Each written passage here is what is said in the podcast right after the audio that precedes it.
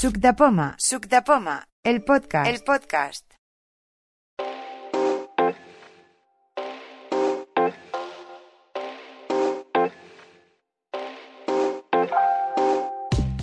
Hola, buenas. Estamos en la quedada de octubre del 23. Volvemos a hacer la presencial. Eh, y vamos a hablar de muchos temas. Eh, empezamos con la presentación. La primera persona y que va a tener participación muy importante es Alberto Molinos. Hola Alberto, ¿qué tal? ¿Cómo estás? ¿Alguna novedad? Hola, buenas tardes. Pues yo creo que a pesar del tiempo que hace no tengo ninguna novedad. Pero el iPhone 15 me está llamando muchísimo.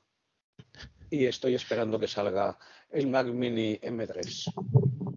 Sí, ese, ese por lo menos hasta el 24 dice que no lo sacan. Lo tienen ahí, pero. Sí, sí, pero tampoco me importa esperar hasta el 24. Pero el iPhone 15 me parece a mí que es cuestión de días. Ah, vale, vale. Ya nos comentarás qué tal la, historia y si hay alguien, alguien más que lo tenga por aquí, porque ahora mismo es que no, no soy yo mucho, soy yo en algunos, pero vamos, no hay mucha gente que, que hable mucho de ellos. Vamos a la siguiente persona. Eh, Josep Yesa. Hola, ¿qué tal? ¿Alguna novedad? Eh, ¿Qué tal estás? Hola, bien. Estaba fuera de casa y he venido corriendo para poderme conectar rápido. Y bueno, eh, sí tengo novedad. Me he comprado unos auriculares, eh, se llaman OpenFit, que son de la casa uh, esto, de, los auriculares de conexión ósea, los Aftershock. Aftershock, sí, sí pues son la marca. Ahora es también. Sí. sí, sí.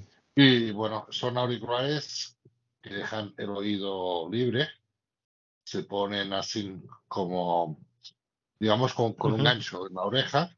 Sí, sí. Y pues, es una pasada. ¿Ahora hablas con ellos, José? Sí, ahora estoy hablando. Ah, pues se oye bien, ¿eh? Se oye muy bien, sí. Estoy hablando con ellos. Bueno, tengo el ventilador que a lo mejor se oye un ruido de fondo. No, no, pues el ventilador no se oye mucho, ¿no? Y, bueno, Es una pasada, pero me puedo poner uno, me quito el otro. Tienen siete horas de duración. Eh, la caja dura 28 horas. O sea, que vas cargando uno o el otro.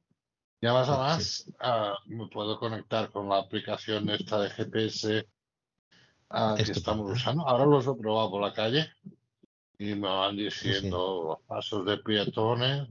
Bueno, los otros también, ¿eh? los de conexión ósea también igual. Tienen que ser los últimos, los que van con la aplicación solo. ¿eh?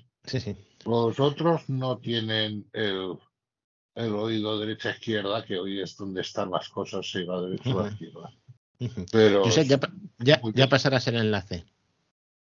Digo que ya pasarás el enlace. Sí, sí. Sí, sí, ya lo publicaré.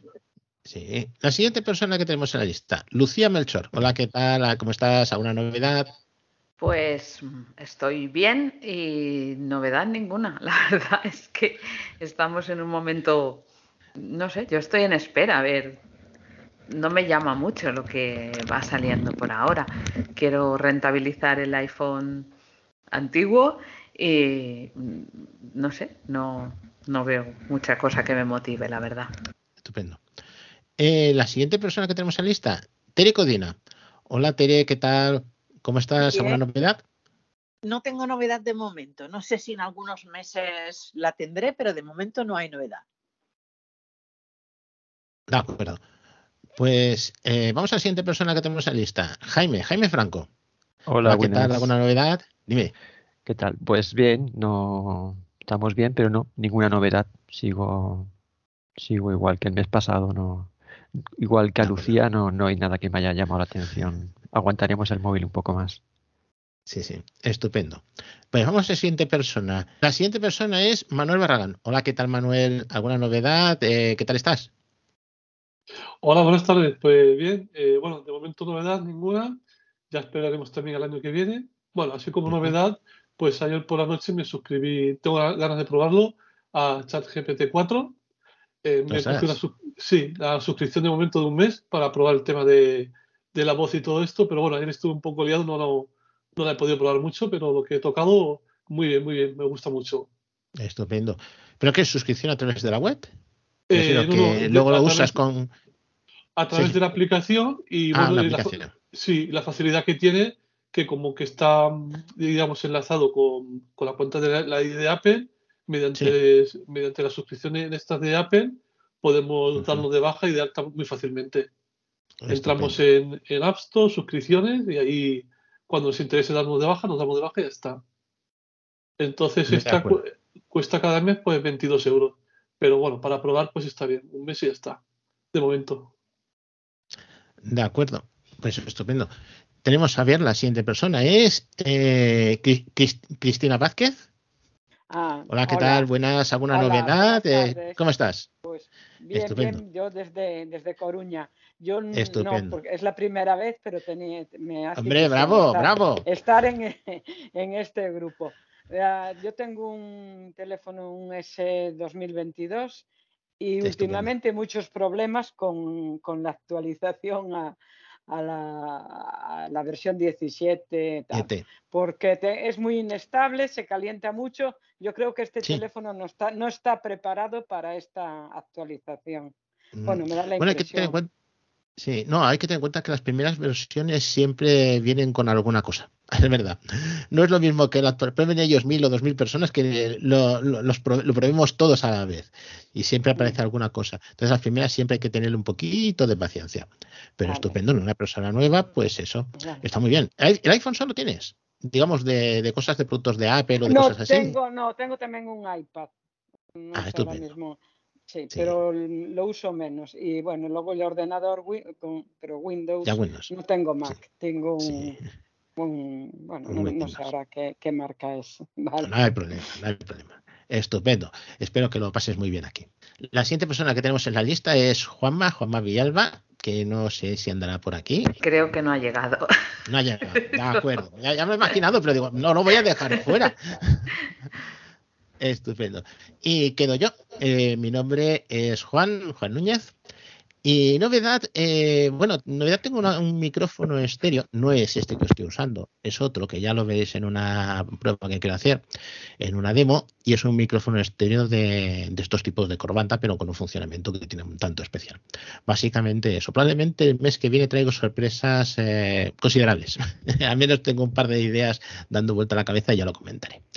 Y si queréis empezamos con lo que teníamos eh, de noticias, porque habréis visto que hemos puesto dos, eh, dos atajos nuevos de Alberto Molinos, eh, que está muy bien. Sobre todo hay uno que es muy, muy práctico, que es un transcriptor de archivos.bra texto plano. Pero quien mejor puede hablar de ellos es el mismo. Alberto, te dejo los micrófonos.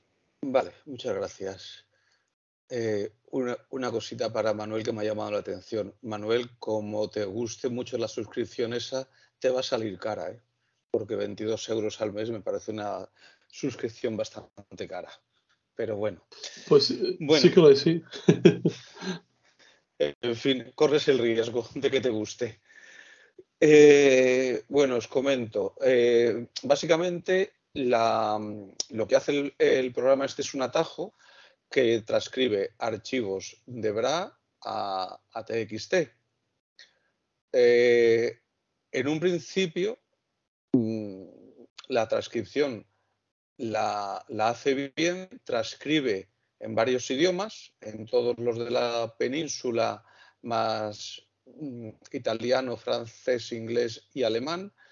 Eso no ha sido muy complicado porque realmente se trata pues, de añadir tablas y, ya está. Lo más complicado ha sido manejar los números. De hecho, al, usar el atajo, mm, pues puede tardar eh, cuatro, cinco o incluso siete minutos el, proceso. Y, el proceso, ese tiempo de proceso se lo llevan los números. Eh, con el atajo, el atajo te da, la primera opción es si, bueno, evidentemente abrir el archivo que, quieras transcribir. También admite el archivo desde, desde el menú compartir y lo que te pide es que elijas el idioma y luego te da varias opciones.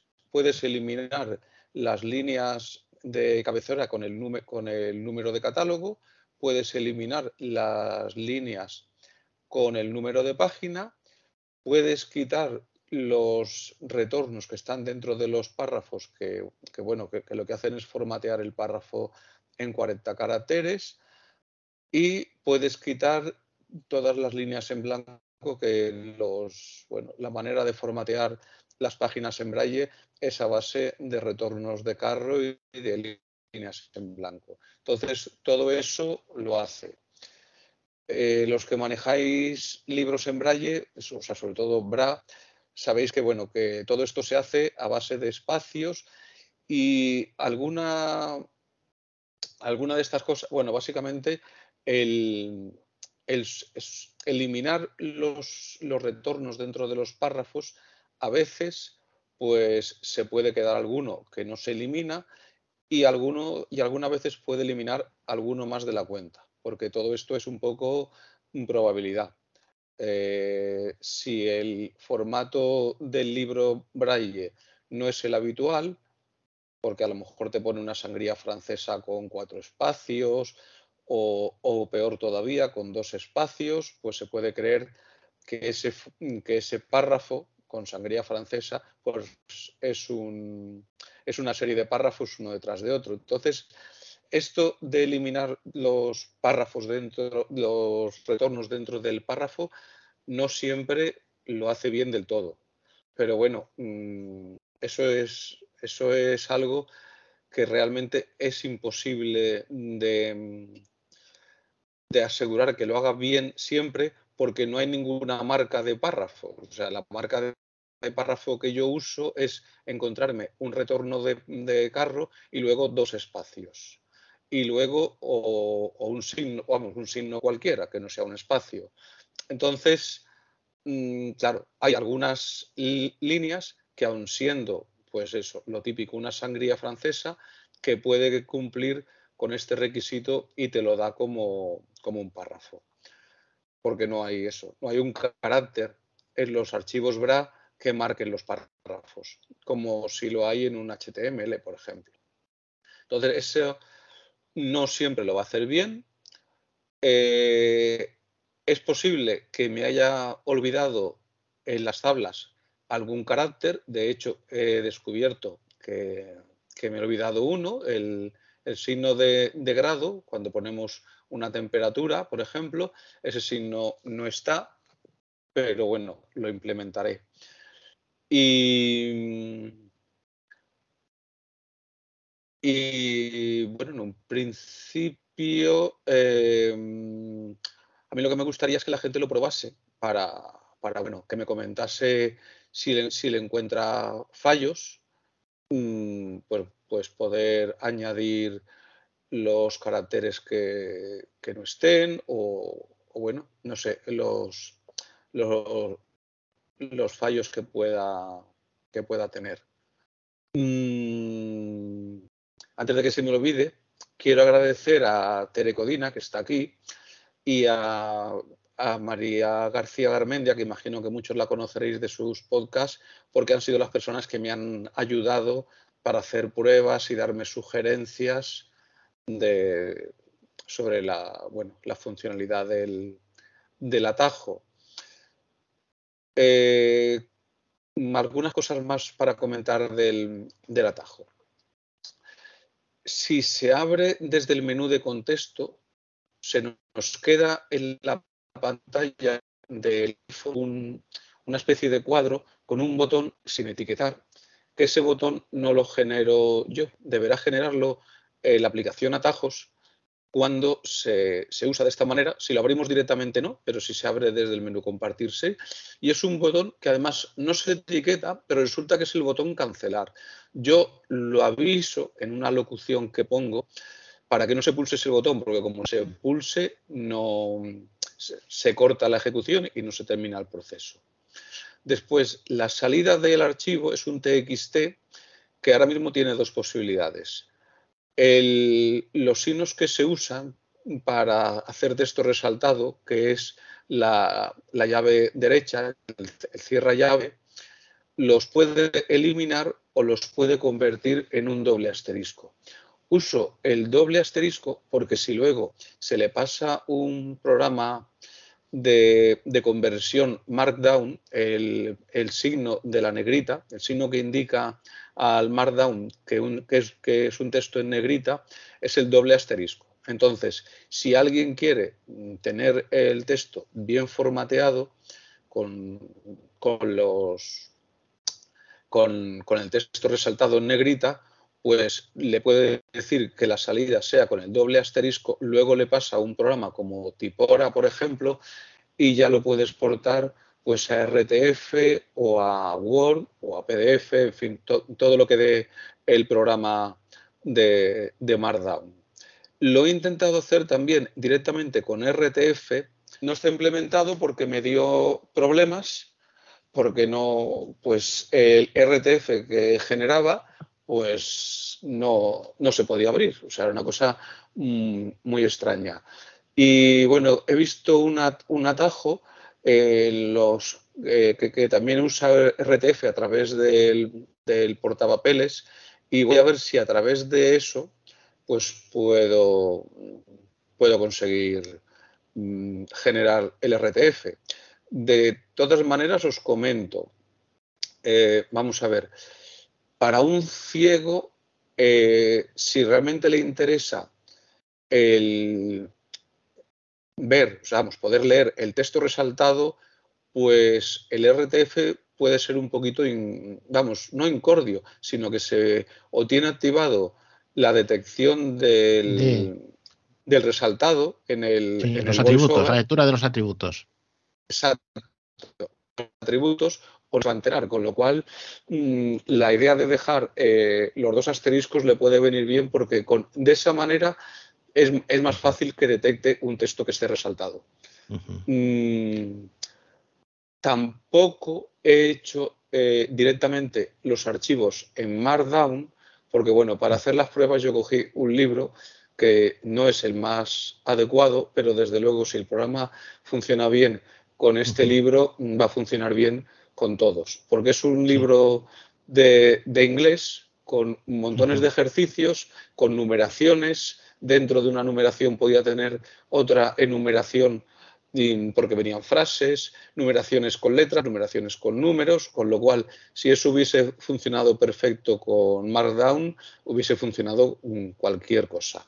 Pero evidentemente no funcionó, porque las numeraciones, el Markdown las hace que, bueno, que él cuando detecta un primer número él tira para adelante. Entonces, eh, te puedes encontrar que, tú tienes un ejercicio 1, 2, 3 y dentro del ejercicio 3 tienes cinco frases, 1, 2 y 3, y te va a numerar 1, 2, 3, 4, 5, 6, 7, 8 y no te lo va a numerar bien. Con lo cual, no hice lo del Markdown porque justamente para, para libros que a lo mejor tiene más sentido, pues son los que no va a hacer bien. Va, a comentar un par de cosas. Primero que el formato texto plano es un formato que se adapta bastante bien a decir, quiero usar el fichero .bra, pero sin las cualidades del braille, sino con el del texto. Ya sea porque por alguna razón quieras meterle una línea braille que te dé algún problema con ese braille de ese fichero .bra o porque no lo hable directamente. No sé si habrá algunas líneas de, estas de importación que directamente el punto BRA no, no lo acepte como archivo de braille. Entonces sí que la mayoría te admiten ponerle eh, formato texto plano y archivo de texto y las admite perfectamente. Y una curiosidad, porque cuando me lo dijo que lo había hecho por atajos, lo primero que se me vino a la cabeza era usarlo en un Mac. Y he de dar fe de que en un Mac funciona perfectamente sigue tardando unos minutos. Yo lo he probado en un Mac Mini M1, que yo tengo de, uso. Y ya me lo dijo él, puede tardar tiempo. Los atajos no son especialmente rápidos. Un, lenguaje, si se quiere decir, o un script, un sistema de guionado que no es precisamente rápido, pero que la cuestión es que funcionar funciona perfectamente. Y tenías un fichero de texto que ahora mismo en Mac eh, tenemos bibliotecas en punto .bra, pero mm, si queremos pasar eso texto no plano, no hay herramientas, apenas hay muy pocas herramientas para manejar Braille dentro de un Mac. Y esto te da una ventaja de que puedes manejar un texto y luego, si acaso, lo puedes convertir en punto .bra, pero eso ya es otra cuestión. Porque una cosa, Alberto, ¿has pensado hacer el camino inverso? Es decir, que convierta un texto plano en un archivo Braille? que es una herramienta que ahora mismo Mac, eh, vamos a decir, existe alguna, pero no funciona bien, la verdad. No funciona bien. Bueno, eh, la verdad es que no, porque es que mi idea, bueno, el, origen de todo esto, es, esto mm, la han preguntado, bueno, ¿y esto por qué lo has hecho?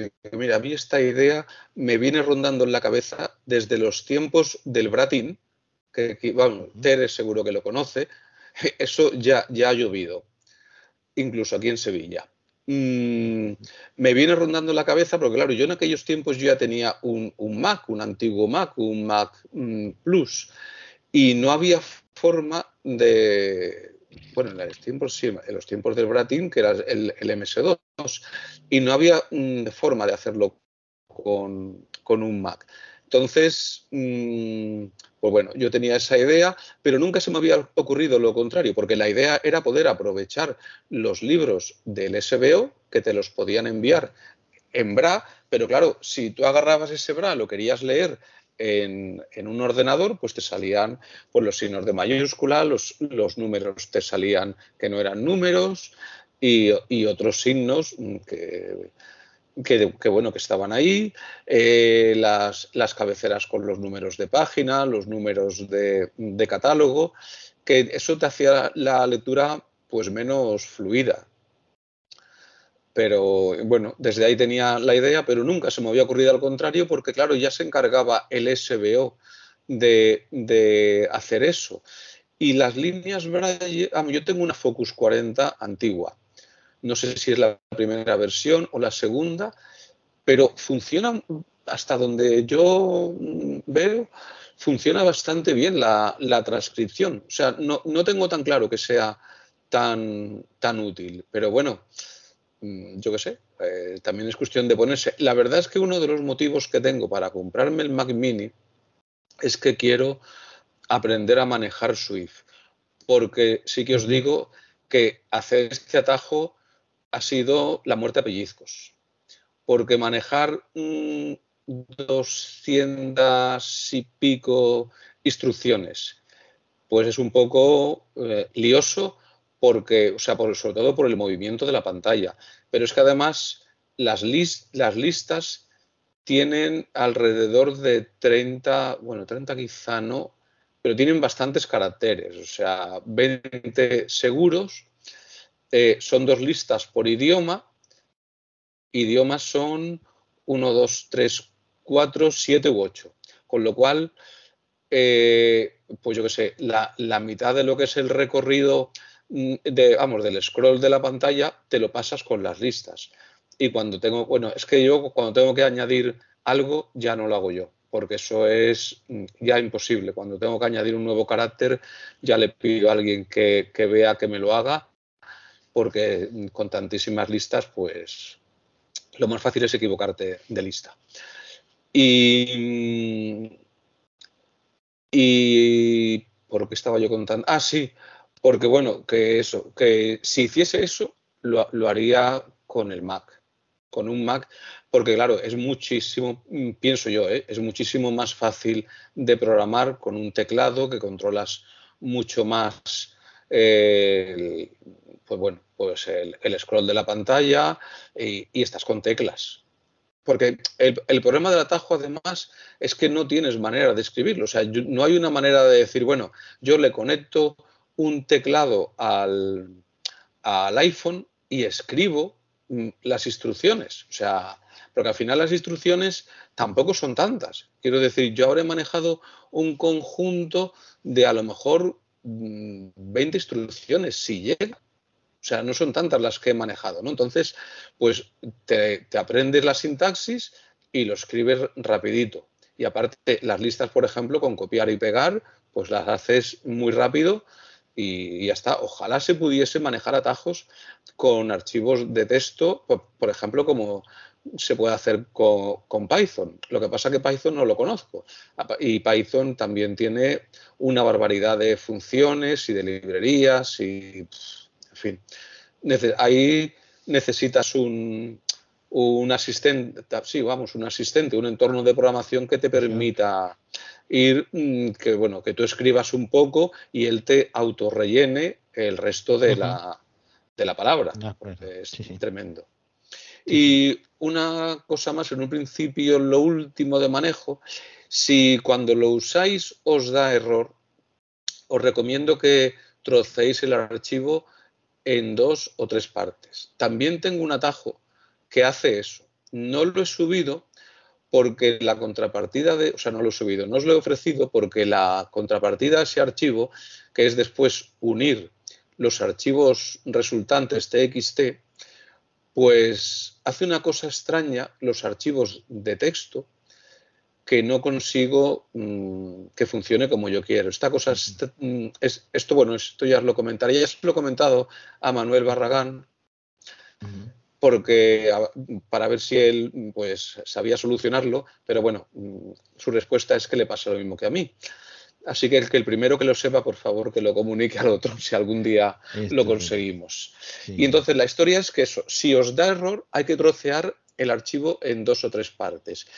Y otra cosa también que, no entiendo muy bien por qué, supongo que es que provocará desbordamiento de memoria, es que si se deja el número de página o se deja el número de catálogo, supongo que fragmentará el, el texto en trozos más pequeños y entonces muchas veces no da este error, que admite el, el archivo, el archivo BRA enterito de 150 kilobytes, sobre todo en teléfonos ya más modernos, a lo mejor un 12, un 13, un S 2022, esos los, los maneja bien. En más antiguos, en el, en el 11, en el S 2020, que es el que yo tengo, sí, es, sí que te va a pedir, vamos, te va a dar un error y entonces pues vas a tener que fragmentarlo en, un, en unos 75 kilobytes más o menos. De acuerdo. Eh, otra cuestión, ya que estamos puestos y he hablado de Manuel, también has subido un, porque has subido tú, aunque sí. como se dice aquello, luego eh, eh, coger el saco y subirlo nosotros lo, hemos hecho por aquí, pero bueno, hacer la aplica el, atajo, uno de Tessedit con búsquedas por, mm, siempre que oigo Xavi decir esa expresión, expresiones regulares. Expresiones regulares o regex, sí. Eso es algo que, que además es que está ligado a, este, a, esta historia que he comentado de lo del Bratin. Cuando yo, vamos, yo no manejaba el Bratin porque yo no tenía Windows, entonces yo tenía que mm, buscar un, PC que alguien, mm, por eso, con, el Bratin me convirtiese un Bra en TXT y entonces lo dejaba exactamente pues, pues eso, con todos los retornos de carro, todo mm, los, las cabeceras, etcétera, etcétera. Entonces, yo tenía un programa que se llama BBE Lite o Lite eh, para MacOS, pero para el MacOS mm, Classic, antes de, del X, para el MacOS 7, para el MacOS 8. Mm, y con ese programa yo podía hacer búsquedas y reemplazamiento por patrones y era fantástico, o sea, porque con eso yo eliminaba pues estos retornos de dentro de los párrafos, las cabeceras, mm, todo esto que, he comentado que también hace el programa. Y, claro, pues una cosa me, llevó un poco a la otra a la hora de, los, de hacer el atajo, mm, porque digo, bueno, es, yo, hay, una, hay, hay páginas web que te permiten Mm, comprobar si tú tienes un texto y tienes una expresión regular, pues si esa expresión regular te funciona bien, hace lo que tú quieres. Y eso hay páginas web que te permiten hacerlo. Pero bueno, las páginas web, mm, cuanto más mm, posibilidades tienes, más tardas, más complicadas es de manejar con un lector de pantalla, porque tiene más elementos y, y pues aunque sepas manejarlo y, vayas más o menos al sitio, siempre va a ser más lento. Y entonces pensé, digo, bueno, ¿y no sería posible hacer un atajo que haga esto? Me acordé del atajo del TSEDI de, de Manuel. Mm, yo había pensado en algo de eso, pero, no se me ocurría porque no, se me había ocurrido lo que él hace con la instrucción esta de solicitar una entrada porque no se me había ocurrido que tú podías ponerle ya una entrada mm, por defecto. Con lo cual, claro, si tú tienes, abres un documento, un TXT que ya está relleno, pues claro, tú lo que quieres es que ese documento te salga en la pantalla para editarlo, para modificarlo, no partir de un documento nuevo. Entonces vi cómo lo tenía hecho, digo, ostras, aquí está, esta es la solución. Manuel me dio la, idea. Y, entonces digo, bueno, pues voy a intentar hacer un test edit, pero centrado en, expresiones regulares. Y, por eso dice, más que, más que como test edit, sino para, mm, para poder probar si una, si una expresión regular funcionaba o no. Pero claro, para hacer eso, pues ya prácticamente es que tenía hecho el TestEdit, con lo cual le, di un poquito más de forma y hice el programa este de TestEdit, que el aliciente que tiene es que maneja expresiones regulares para buscar y para buscar y reemplazar. Pues mira, ya que estamos, eh, dos personas eh, habituadas y reyes de los atajos, Manuel Barragán y Alberto Molinos. Esto va a ser, como se dice aquello, un asalto a quemarropa a los dos. Eh, tenemos como esto como tema también hablar de novedades en atajos y automatizaciones. Así que os pregunto a los dos, esta vez a los dos a la vez, ¿qué habéis visto en, en atajos en iOS 17. Si habéis visto alguna cosa, porque dicen que hay muchas cosas de novedades respecto, sobre todo atajos de aplicaciones, hacer atajos múltiples, cosas así. ¿Habéis visto alguna cosa, algo que os haya llamado la atención? Sobre todo las automatizaciones, que es lo que mucha gente le interesa. Automatizaciones de ya sea de casa o ya sea del propio teléfono. A ver, ¿quién es el primero que abre fuego? Manuel, ¿quieres empezar tú? Que llevo un rato hablando. Bueno, yo voy a comentar lo que sí que me llamó la atención, pero que no acaba de funcionar, es que ahora se puede eh, transcribir los audios a texto. Es una nueva acción que han puesto en atajos, pero yo solamente he conseguido y solo me, me transcribe una frase de, los audios. Mm, no sé si es que no funciona o todavía no sé manejar esto, pero mm. eso es lo que más me ha llamado la atención. Luego han puesto una acción para abrir contraseñas bueno, que estoy haciendo alguna cosita por ahí con el tema de abrir contraseñas, pero así de momento, pues lo que he visto más, han cambiado un poquito también las automatizaciones, pero mm, sí, de momento no he visto así nada más que me destaque. Lo que más me ha gustado ha sido el tema este de transcribir audio, a ver si se mejora eso. Bueno, hay atajos curiosos. Eh, hace unas semanas estuvimos trabajando, eh, precisamente Manuel y yo, eh, lo de que te crea un código QR. Dices, ah, crear código QR y te lo crea. Yo, eh, yo lo digo práctico porque yo tengo una impresora de códigos, de, bueno, impresora de, de, papel continuo, de estos de, como las máquinas de, mm, como las máquinas de registradoras de las tiendas, ¿no? Que he hecho yo alguna cosa de códigos QR o lo que sea, siempre tenía que usar un programa. Y yo, cuando lo compré, la idea mía era esa, poder hacerlo directamente desde el teléfono y con la facilidad con que funciona este atajo es impresionante. Es más, me pasó eh, Manuel uno con el que faltaba la opción de hacer un código QR de texto y yo los puedo crear. Tarda un poco, hay que decirlo, pero eso de que estás con tu teléfono y tú creas un código QR de, yo qué sé, eh, las sábanas, ahora que estamos cambiando la ropa, ¿no? Pues para ponerlo en etiqueta y te la hacen, no necesitas más que el teléfono y la impresora. Es una auténtica pasada. Es decir, vas a meter la, la ropa en la bolsa y quieres poner esto que son camisetas de manga corta y, que directamente se lo dices al teléfono, que das un crear un código QR. Te dice, le pide el texto, le dices el texto, y dices imprimir, seleccionas la impresora porque es wifi y automáticamente tienes la etiqueta. Tarda un par de segundos o tres, que es lo único que tiene, que tarda un poquito en hacer la, etiqueta. Y ya le pegas la etiqueta y ya está. Una cosa que, como aquel que dice, cuando compré la impresora era lo que quería hacer al principio. Pero está saliendo muchas cosas nuevas en este sentido de los atajos. Eh, bueno, esto del código QR, vamos, yo, yo lo uso, yo mm, tengo un par de, atajos con códigos QR. Eh, esto no es propio del 17, en el 16 ya estaba. Sí, sí.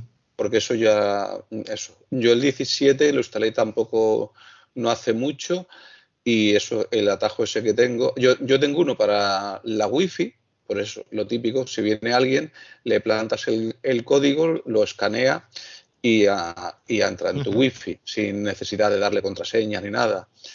y, y, después eso, tengo también otro, lo que tú has dicho, que tú le metes un texto y te genera el código QR. Lo de la impresora, eso me parece buena idea. Creo que mm, te voy a preguntar marca y modelo y, estas el cosas. Modelo, el modelo, la marca es Brother. Ah, el modelo pues está descatalogado. Yo tengo la 710W, ahora hay la 810W que imprime hasta en dos colores, en rojo y en ah, negro. Pues es impresora térmica. No es especialmente barata. Lo que sí que te puedo aconsejar mirar, mm, yo ando mirando una vez encuentro porque el precio es mucho más barato, unas impresoras Bluetooth pequeñitas portátiles que hay. Lo que yo no sé es el tamaño que del papel que usa eso. Esto usan papel de 62. Y eso, no sé si son etiquetadoras de esas de tipo las Dimo, pequeñitas, o es un papel ancho como lo que yo tengo, que es un papel de 62. Pero es un papel, eso, de 62, como de caja registrada. Sí, sí, yo la que tengo es de 62. Antigua. Bueno, y no tan antigua. Pero, eso, pero ese papel es papel, eh, papel normal y corriente o es un papel de etiquetas adhesivas que tú luego despegas la etiqueta. O, eh, cortas el papel. O cortas el papel y luego por eso ya pues o lo pegas o lo metes en un, en, en un sobre de estos de plástico transparente. O sea, eh, no es un papel adhesivo, ¿o sí? A ver, eh, estas máquinas están pensadas para usar papel adhesivo. Yo uso un papel ah, propio de Brother.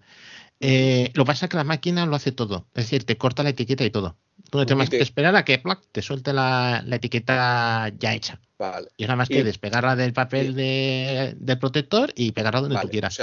vale, vale. Entonces es eso, efectivamente. Que, ya que generas una etiqueta adhesiva. Exactamente, etiqueta. ¿Que le pones papel normal? Pues entonces te hace una etiqueta normal. Claro, claro, claro, claro. O sea, papel, papel normal, como el de la caja registradora. como el de la caja registradora del súper. Exacto, pero por defecto lo que te viene es papel adhesivo en, pues, en tamaños los que quieras. Pero claro, yo eh, durante muchísimo tiempo he estado haciendo que es que tenía que hacer la etiqueta en el ordenador. Porque la aplicación que había para el teléfono no era ninguna maravilla y me encontraba que, claro, tenía que hacer varias etiquetas que tenía que pues hacerme varias veces, pero aquí es que lo haces al aire. Le dices al iPhone que quieres y te lo imprime al momento. Verás, es que, es que generar un código QR en atajos es muy sencillo. O sea, es que yo creo que, que en dos, eh, dos, instrucciones tienes el código. Sí, sí, pero es que hay un atajo que ya quiero te recordar. ¿qué es, lo, que, la, sí, sí, novedad, la novedad estaba en que las acciones de generar el código QR y leerlo y todo esto ya estaba incluso en, en iOS 15 por ahí creo que estaba. Sí, sí, ah, yo lo he manejado a partir del 16 y es muy simple. Pero la, novedad estaba en que tú ahora con Siri le podías decir eh, Siri crea código QR, entonces te genera un atajo completo, creo que era con, no sé si eran 12 o, 20 acciones. Sí, lo genera ella sola. Es decir, antes de, meter el texto te dice, ¿qué es lo que quieres hacer? ¿Una dirección de URL? ¿Quieres hacer un, para crear un mensaje? ¿Quieres hacer para hacer una wifi? ¿Quieres hacer para hacer una posición? Ah, porque eso te lo genera entonces... Eso lo genera Siri. ah, vale, porque eso entonces es Siri, no es, no es, atajos. no, no, genera un atajo. Siri genera ese atajo. No sé dónde lo saca, ah, lo Sí, sí, sí, esa es la novedad. Tú dices, crea código QR y te genera ese tajo. Claro, ya alguna vez lo has generado y es volverlo a usar. Y lo que me encontraba era que, curiosamente, la opción de crear un código QR de texto no lo hacía. Digo, ostras. Y es cuando lo dije a Manuel y él modificó el atajo para tenerlo, que ya, ya lo tengo. Sí, sí. sí.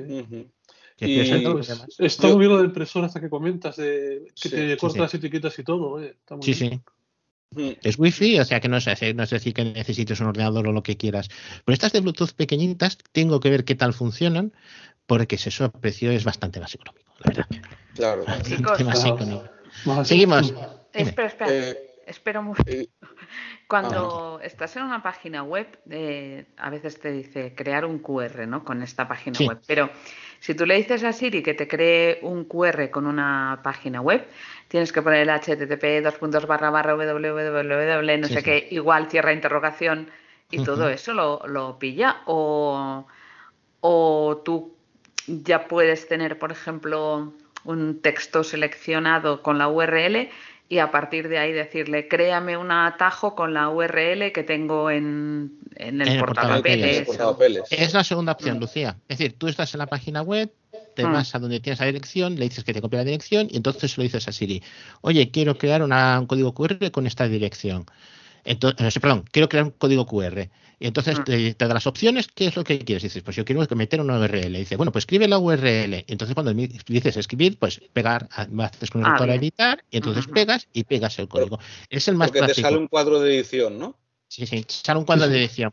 Pero luego te dice ¿qué quieres? Mm, ¿Guardar, verlo, verlo y guardarlo o imprimir? O compartirlo. Yo me, gusta más por compartir. Le digo quiero compartir y dentro de compartir tengo la opción de imprimir y me sale directamente. Tengo que hacer un pasito más. pero me funciona mejor la bajar. sí, porque la acción de imprimir en atajos no acaba de funcionar. No acaba de ir bien, sí, sí. No, no acaba de ir bien. Lo otro sí, le dices que quieres imprimir, es una impresora print, hay que decirlo.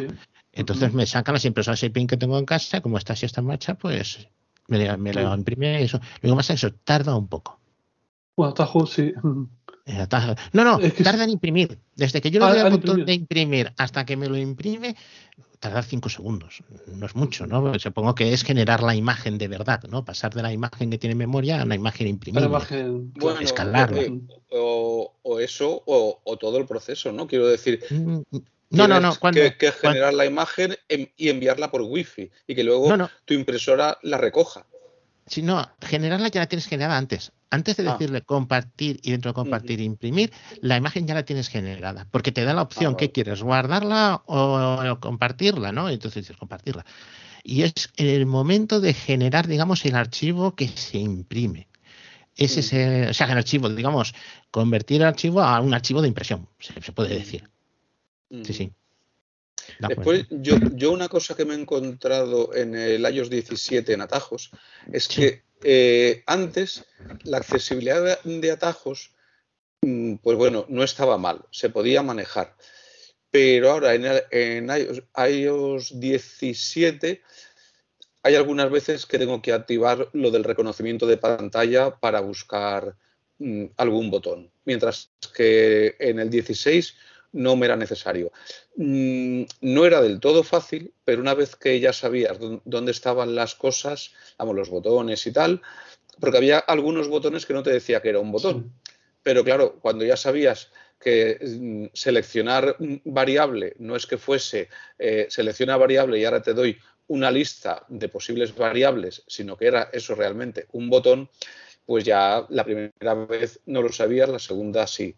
Pero ahora hay cosas, por ejemplo, para eliminar una variable, cuando tienes una variable y quieres manipularla, pues antes te salía un, pues no sé, porque un cuadro de diálogo no era, pero bueno, te salía ahí en la pantalla y, tú podías hacer lo, lo, que quisiera o lo que se pudiera con esa variable. Pero ahora eso, por ejemplo, no, no lo detectas con el voiceover. Tienes que activar el, el, esto, el reconocimiento de pantalla. Con lo cual ahí ha empeorado un poco. Pero igual eso acaban solucionándolo. para, perdón Alberto, dices para eliminar una variable. Sí, por ejemplo, para eliminar una variable. O sea, cuando tienes una variable y a lo mejor o la quieres eliminar o quieres hacer algún cambio, cambiarle el, eh, tipo de variable. haz una cosa, esto es de memoria, pero ponte encima de la, variable y mm. das dos toques, el segundo sostenido. Y lo mantienes sostenido. Sí, sí, eso. Y entonces haces clic a la derecha y te verás cómo te aparece borrar variable. Ajá, vale, por eso lo, eso Pero, eh, eso solamente sirve para borrar. Sí, para, por ejemplo, si quieres borrar la variable, una vez que la has borrado, es cuando puedes ponerle. Es cuando puedes poner otra, sí, sí. O, otro nombre, por ejemplo. otro nombre, sí. O si, pero y si quieres modificar alguna característica, por ejemplo, que a lo mejor es, es le has puesto formato texto y quieres poner formato RTF, que para eso tienes que meterte en las propiedades de la variable. Mm, para eso mm, también hay, aparte de borrar, hay, yo qué sé, propiedades o algo así, o eso no. Ah, no sé si lo han mm. mirado. Ahora mismo no sé decir, pero. Bueno, es cuestión de mirarlo. Sí, sería mejor. Es cuestión de mirarlo. Vale, vale. Pues, pues, mira, pues, pues gracias por la idea. de todas formas, que eh, con la actualización VoiceOver, a mí, por ejemplo, me salta muchísimo. El foco a veces se va de un lado para otro y, es complicado, ¿eh? O sea que cuando metes muchas acciones. Sí, te voy a decir una cosa. Con el 17, eh, o sea, yo, yo, estaba manejando el programa este del transcriptor, que ya te digo, es súper largo. Eh, oh, con, el, con el 16, mm, mis hijos, que son básicamente los que me han ido haciendo las modificaciones en las listas, nunca se quejaban de que les saltaba el foco sin voiceover. Y con el 17, también sin voiceover, porque ellos lo usan sin, sin él, claro, Mm, se quejaban de que, ostras, las listas saltan. O sea, que a veces no es tema de voiceover, sino también a, tema es lo que te iba a decir. que, no solamente es tema de, de voiceover. Vale, vale. Eh, yo tengo una pequeña pregunta. ¿Habéis hecho alguna cosa con la cuestión esta de las automatizaciones que siempre queremos hacer que, el teléfono nos haga algo cuando llegamos a casa? Me acuerdo yo, por ejemplo, que Pedro anda buscando, no sé si yo iba a conseguir, que el wifi se conectara y se desconectara en cuanto saliera de casa o volviera a casa. Eh, porque precisamente a Alicia mm, le había haciendo una cosa y usaba una una automatización para arrancar un atajo. Eh, sí, yo creo que eso se, eso se funciona, pero funciona ya, digamos, las automatizaciones de verdad, que no te pidan confirmación o alguna cosa, es decir, que sean realmente automáticas de verdad. Sí, ah, o sea, han hecho cambios y ahora ya, mm, pues yo no sé si te piden eh, confirmación alguna, a lo mejor alguna que implique algún cierto riesgo de información o así, igual sí, pero cosas en las que antes te pedía confirmación, ahora ya no las pide. Precisamente mm. esta que comenta Juan de wi Wi-Fi, ya me han comentado que no te pide, bueno, yo porque no la tengo puesta esta, pero ya me han comentado que ya no te pide notificación para ejecutarla. Sí, sí. Que antes sí que te lo pedía. Mm. Y eso está en iOS 17, digamos. Y esto que, te no, eso, de el 16 ya funcionaba. Sí. Mm, de acuerdo. Tú puedes ejecutar un atajo desde la automatización puedes, eh, puedes ejecutar los atajos. De hecho, yo muchas de las que tengo eh, ejecuto, acabo con ejecutar atajo en las personalizadas, ¿eh? Porque así Me, eh, esos atajos me los guardo yo en la carpeta de atajos y si alguna vez se me borra la automatización, solamente tengo que, poner la primera parte, la de eventos. Luego ya le digo ejecutar atajo, que lo busca en mi carpeta de atajos y ya está. Estupendo. ¿Alguien tiene alguna preguntita a esto? Que siempre si tenemos dudas. Sí, ¿quién? Sí, Manuel, eh, quería preguntarte, ¿las automatizaciones entonces eh, siguen sin poder guardarse como copia de seguridad en iCloud? Porque los atajos siempre los se guardan, pero las automatizaciones siguen sin... No se puede guardar. Que lo suyo sería que se pudiera guardar. Es una por, eso lo hago, por eso lo hago, así, Jaime. Hago La primera parte son los eventos y la segunda parte, las acciones de atajo, la dejamos en la, en la pestaña de atajos. Mm, ¿vale? sí, yo también lo hago así, porque si no, si te compras otro iPhone. Ahí está. Eh, creo, creo que hay una un par de aplicaciones de pago que te permiten hacer eso. Ah, bueno, sí. Hay aplicaciones de... pago que te permiten hacer eso. Ahora mismo tengo lo, lo, típico, ¿eh? que, tienes el nombre en la punta de la lengua, pero no me sale. Control for, for HomeKit o algo así. O algo así, efectivamente. Y, hay otra más. Sí, hay otra más, sí, de, de HomeKit. Al menos hay dos. Y, una es o, lo que has dicho o, muy parecido. Sí. Pero son, aplicaciones de pago. Pero una cosa que te permite es hacer copias de seguridad de, de las automatizaciones. Está bien. Mm, sí, sí. Luego quería preguntarte, Juan, sobre esta impresora que has dicho, que tiene muy buena pinta. Esto es impresión térmica, no usa tinta, ¿no? O calienta el papel y lo... Eh, calienta papel. Es decir, es sin tinta, es sin cartucho. Es decir, ahí te ahorras el papel térmico y lo que hace es calentar el papel. O sea, tiene, tiene una asistencia por puntos, una cosa así, no sé exactamente. La cuestión está, y la resolución es muy alta. Bueno, muy alta. Una impresora de tinta normal hace más resolución, hace 300 puntos por pulgada, pero eh, tú buscas una impresora de estas de, la hemos dicho, de caja de registradora, y yo hasta que veía la resolución solía ser bastante baja a ser menos de 100 puntos. Esto no, no, es lo mismo que las impresoras láser, ¿no? Es otra tecnología. No, no, no tiene nada Con láser usas un toner, tú usas un láser para que sensibilizar un cilindro que pasa por un toner, como está sensibilizado coge la tinta y luego traspesa el papel, ¿no? Con el fusor y todo lo demás. Lo he simplificado muchísimo. Aquí no, aquí es eh, una maquinita que lo único que vas pasando el papel por este cabezal térmico, el papel es sensible al calor. Eh, advertencia, eh, estas etiquetas no sirven para ponerlas en sitios donde vayan a tener calor. Mm, yo tengo etiquetas de hace más de 8 años, pues esta máquina tiene más de 8 años, y están metidas, por ejemplo, al archivador, las tengo ahí y se leen perfectamente. Son códigos QR que se leen perfectamente. Y sin embargo, yo he hecho la etiqueta del buzón de mi casa en esta maquinita, porque digo, mira, esto aguanta el agua sin problemas. Sí, sí, pero es que el buzón está orientado al sur. Y a los dos meses se borró. Vaya. la etiqueta se puso completamente amarilla. Se, pondría negra del todo, ¿no? No, no, no, se puso amarilla. Me dice mi padre, no, yo esto se ha puesto, o sea, lo que es la tinta, el material, ya se pasó de negro a amarillo. Pero todo, todo entero en amarillo. Y, en estas... No, Dime. Sí, no, sigue, continúa, luego te pregunto. Y la que hay serie nueva, bueno, nueva, mmm, sé de gente que la tiene, es la serie 800, que tienes la 800 que es la impresora USB normal, la 810W que es la de Wi-Fi y la N que es para ponerla con RJ45, ¿no? Y esta serie admite un papel que hay nuevo que la máquina es capaz de dar dos temperaturas distintas, entonces el papel según la temperatura o se pone rojo o se pone negro. Mm, ganas de pagar más por el material, no es otra cosa. Porque nosotros lo que queremos es un solo color más el fondo. o blanco o negro, ya está. Y, pero es automática completamente. pruebas. Yo mm, la tengo porque, mira, la puse a hacer pruebas y digo, voy a sacarle. Y entonces todo el archivo lo tengo con códigos QR. Pero claro, códigos QR generados con ordenador. Y parece mentira que he tenido que esperar pues 8, 8 o 9 años para poder hacer los códigos QR desde el teléfono. Que ese es el gran problema. Hemos tenido que esperar. Pero eso, son máquinas. La hay en muchas marcas. Estas, brother, pero hay muchas marcas que te hacen esto y yo sí, Tú le dices, ¿quieres corte de papel o que no corte de papel? Y te lo corta, no te lo corta, lo tienes tú todo sin problemas. Está muy bien. ¿Y estas impresoras qué tamaño de hoja imprimen? ¿Solamente así tipo...? Eh, de 0 a 62 milímetros. El ancho máximo es 62. Vale, o sea que un, folio no, no... No, no, para un folio no.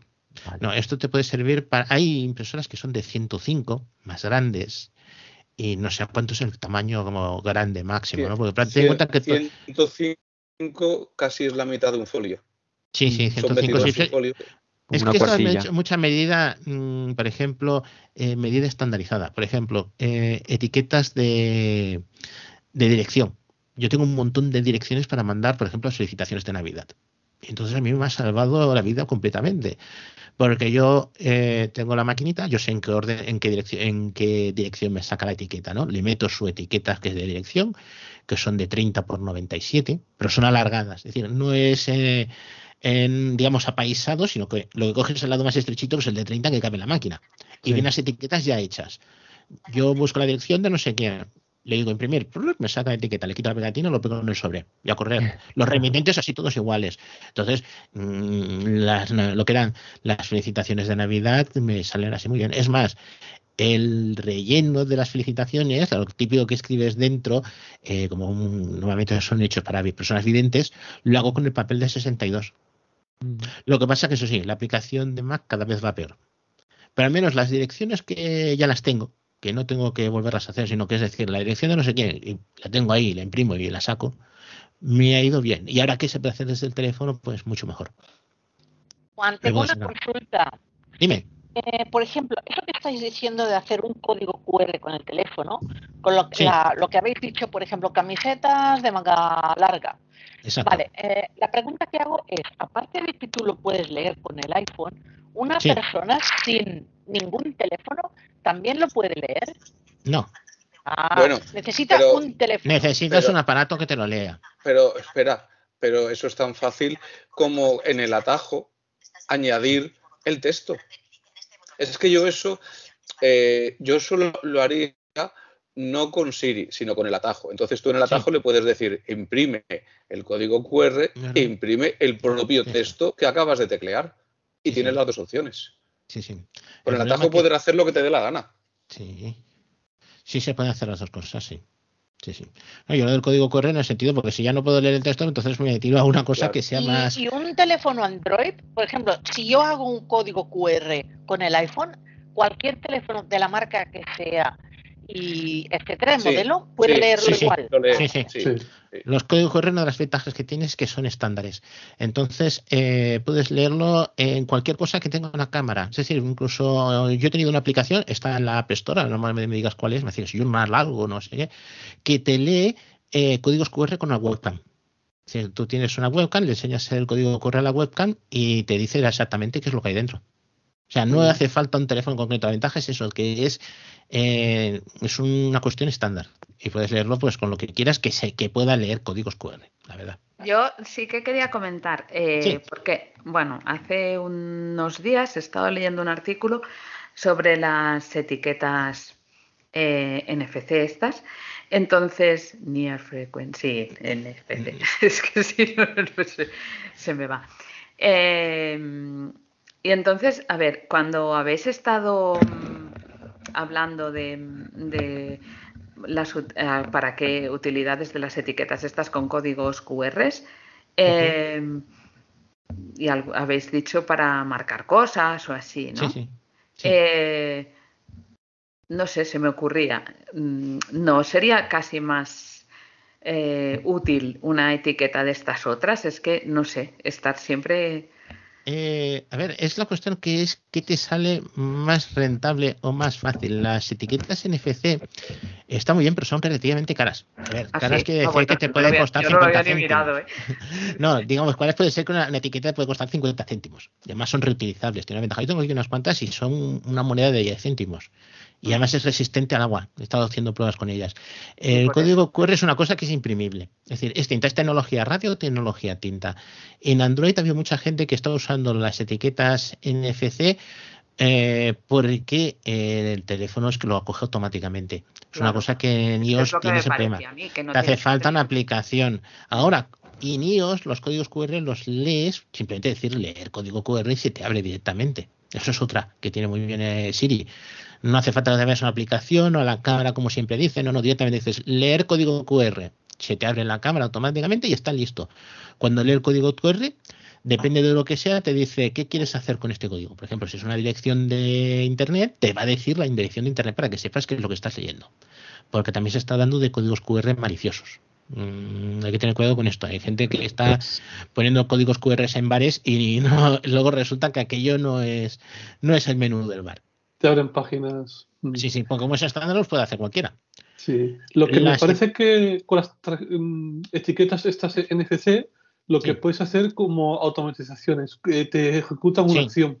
Eh, tú, por ejemplo, pones una etiqueta NFC, yo que sé, en el recibidor de tu piso, le pasas el iPhone delante y te enciende la luz. Sí, sí. Por ejemplo. Eh, pero una, una pregunta. Eh, los iPhone eh, ¿puede leer mm, las etiquetas NFC? Sí. Sin problema. Me parece que tiene 8 o 10. Sí.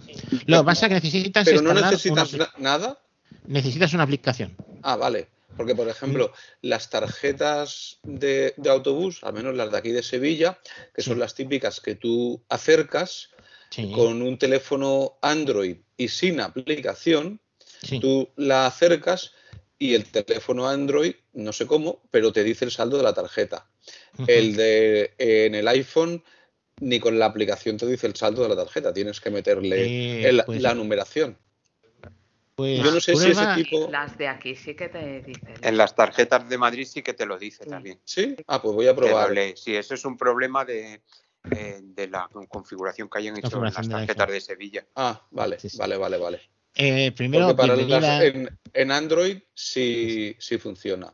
Eh, y, por ejemplo, las tarjetas de Madrid se leen muy bien y se recargan muy bien y además te hace la lectura una vez recargadas. O sea, de eso debe ah. ser la aplicación o yo La aplicación, bueno, eso debe ser la aplicación o la propia tarjeta que no, que no lo pilla. Eh, si no tenéis ninguna pregunta sobre los atajos, me voy a despedir.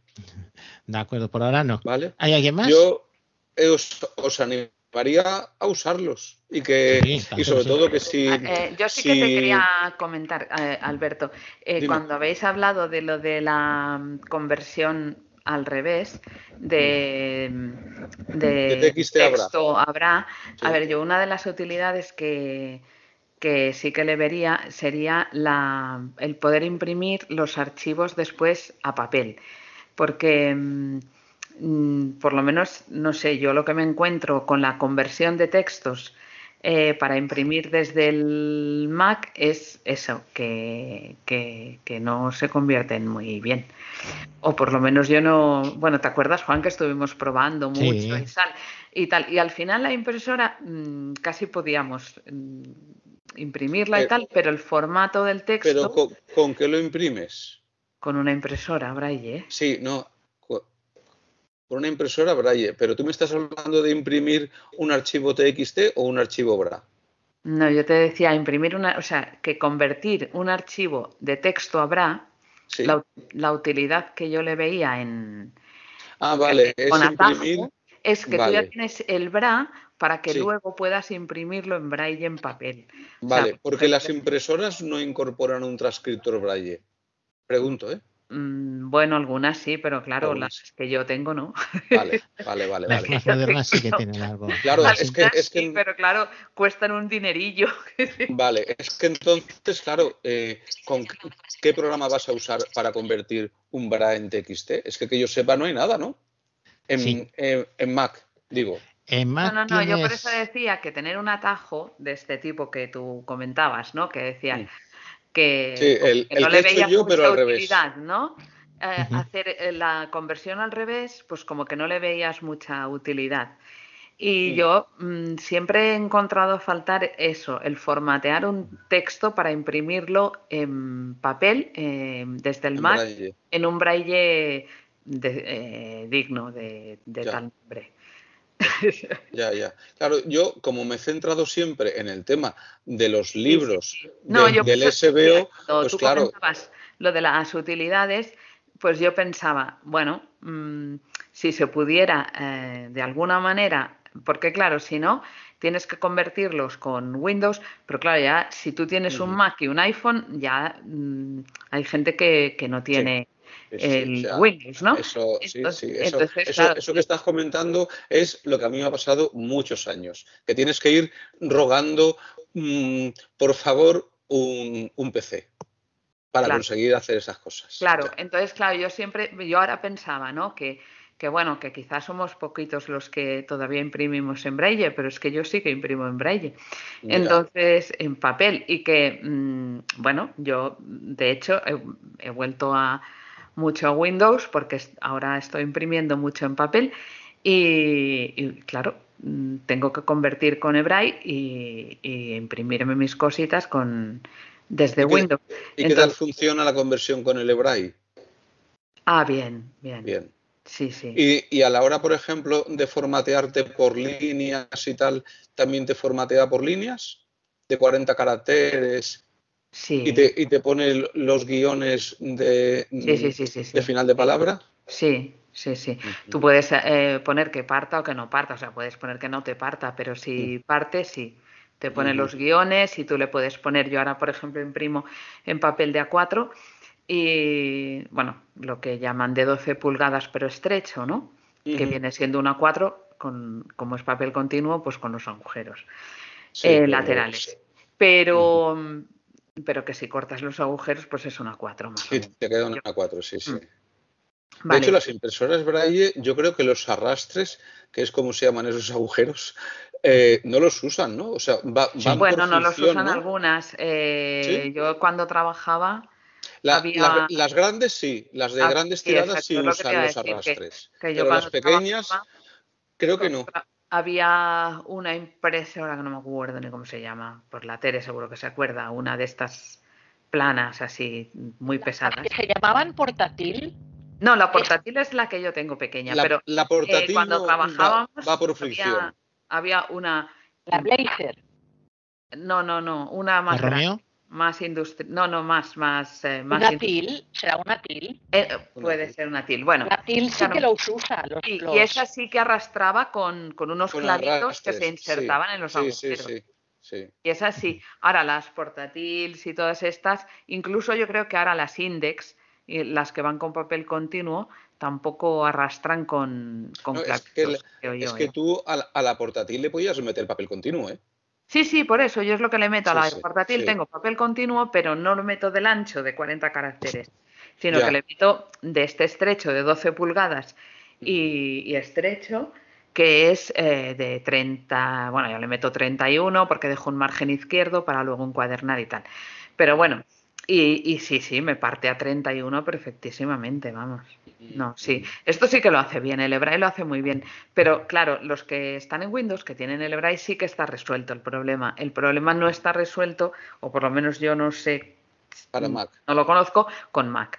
Y claro, mm, tener que estar, pues eso, pidiéndole a alguien que te lo haga la transformación o. Um, sí, claro. Pues teniendo dos ordenadores, pues no. Entonces, yo cuando tú lo estabas comentando, yo decía, pues mm, para mí la gran utilidad sería eso. Sería al contrario. tener un archivo que puedas imprimir desde Mac. Bueno, yo en lo que tú has dicho, verás, el, problema de la transcripción eh, son los números, o sea, yo, yo te digo, mira, la transcripción de todo, de pero de todo, menos los números, pues ha podido ser a lo mejor 15, quitando las listas, pues pueden ser 15 instrucciones, nada más. Los números, mm, horroroso, pero horroroso porque con los números sabéis que los tenemos en posición baja, en posición alta, porque si ah. tenemos fracciones, si tenemos ordinales, luego un número puede terminar con una O o con una A si es un ordinal. Y, ah. pero es que si tú tienes un número que es una fracción y después de la fracción tú le pones un, signo ortográfico, una coma, un punto y coma, cualquier cosa, ese punto y coma eh, tú tienes que respetarlo. Si no lo tienes en cuenta, pues te va a decir que el punto y coma es un 3. El punto claro, y coma no, es un 2. Han tenido la gran habilidad de cambiar el tema fracciones, que ese tema de fracciones antes que estaba en el numerador en la parte baja y el denominador en la parte alta, pues estaba bien. Lo, van a, cambiar o, lo han cambiado? Lo han cambiado. Ah, ya lo han cambiado. Mm. Ahora, usan el numerador en la parte alta y el denominador en la parte baja, con lo cual, claro, tú tienes que pensar que si pongo dos tercios más, me lo tienes que tener cuidado de que sea más y que no sea eh, dos. Y no, hay, y no hay un separador. cómo por lo ejemplo? Por ejemplo, eh, dos parece que sea dos, dos puntos. ¿Me entiendes?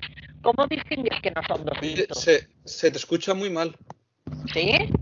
Pues yo, yo, al menos te, escucho mal, no sé si el resto pues no te sé, No sé cómo resolverlo, chicos. No, ya lo has resuelto muy bien, lo has resuelto muy bien. Lo acabas de resolver al mismo, Teresa. Quédate como estás. Lo has resuelto muy bien. Vale, eh, que digo, Alberto, ¿cómo lo sabéis que son los dos tercios? ¿Cómo sabéis que no son un dos y dos puntos? Claro, eso, eso es lo que pregunto. Yo con mi, o sea, con tal y como estaba hasta ahora, que el dos tercios era el punto y coma y la C, pues mm, mi programa lo solucionaba. O sea, lo, o sea a base de, de, averiguar si el primer carácter del número está en posición alta o baja, ya, ya sé si es una fracción y mm. lo proceso de una manera o de otra. Pero claro, si tú el dos tercios ahora es la B y, y luego el dos puntos, si yo le quiero poner un dos puntos de verdad pegado a la fracción, tendré que ponerle un, algún signo de separación, porque si no, mm, la fracción va a ser un 2,33 avos. Mm. Claro. Bueno, eso, eso, lo, eso lo puede facilitar, ¿eh?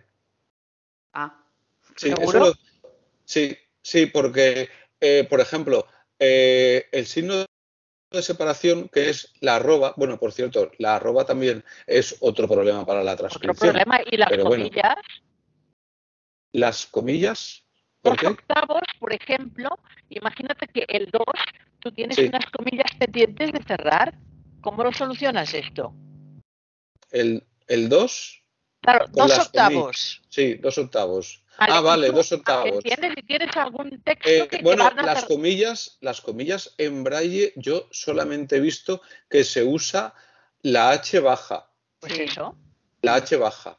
Ah, vale, el 8, claro, sí, sí, perdón, perdón. Que me estaba yo ahora liando con el 0, sí. Eh, claro, necesitas un signo de separación. Claro. Lo mismo que está la arroba para separar, por ejemplo, eh, el 2A. El 2A con, la A minúscula tienes que poner eh, signo de número B arroba A. Sí, sí, sí. Pero eso, a mí me facilita, ¿eh? Mm. Eso, eso a mí me facilita, porque yo, por ejemplo, a la hora de hacer el programa, en el momento que me encontraba una arroba, cortaba la transcripción del número. No, ese, ese no era el problema. O sea, el, el problema más lioso de los números son las fracciones y los ordinales. Eso es lo más lioso. Con lo cual, a lo mejor, pues mira, dándole vueltas, a lo mejor han solucionado un poco ese problema también en la transcripción, ¿eh? porque es mucho más fácil mm, detectar un, signo un signo de, separación, sea la arroba, o sea, el signo que sea, que tener que comprobar si está en posición baja, si está en alta. Lo único que necesitarías a la hora de transcribir de braille a tinta es que entre una porción y otra tienes que poner una barra inclinada. Pero no me parece tan difícil a priori. Ah, yo, simplemente apuntaba eso como posibilidad, ¿no? De decir, la gente que quiera transcribir, cuando, cuando eh, tengas Mac Mini desde Mac eh, es una opción porque mm, es complicadito, porque o sea, el formato del texto, o sea, una vez tienes el texto formateado no hay ningún problema, pero el formato del texto sí que yo no he encontrado. Yo ahí, de lo que tú estás diciendo, el problema que veo es el tema de los guiones. Que el tema de los guiones, yo nunca he hecho partición con guiones y, a ver cómo separas por sílabas. Compañeros, acabo de convertir dos tercios con el hebraic y lo que me ha salido es 2, signo número B, el punto 6, el punto 2 y otro signo de, 3. Ocupa mucho espacio, pero quizás es verdad que eres más fácil. Eh, eh, Tere, ¿puedes repetir? O sea, te ha salido. el... ¿no? Hostia, a ver, ¿me oís ahora? Eh, ¿Tere? Sí. A ver, habla. Hola, hola.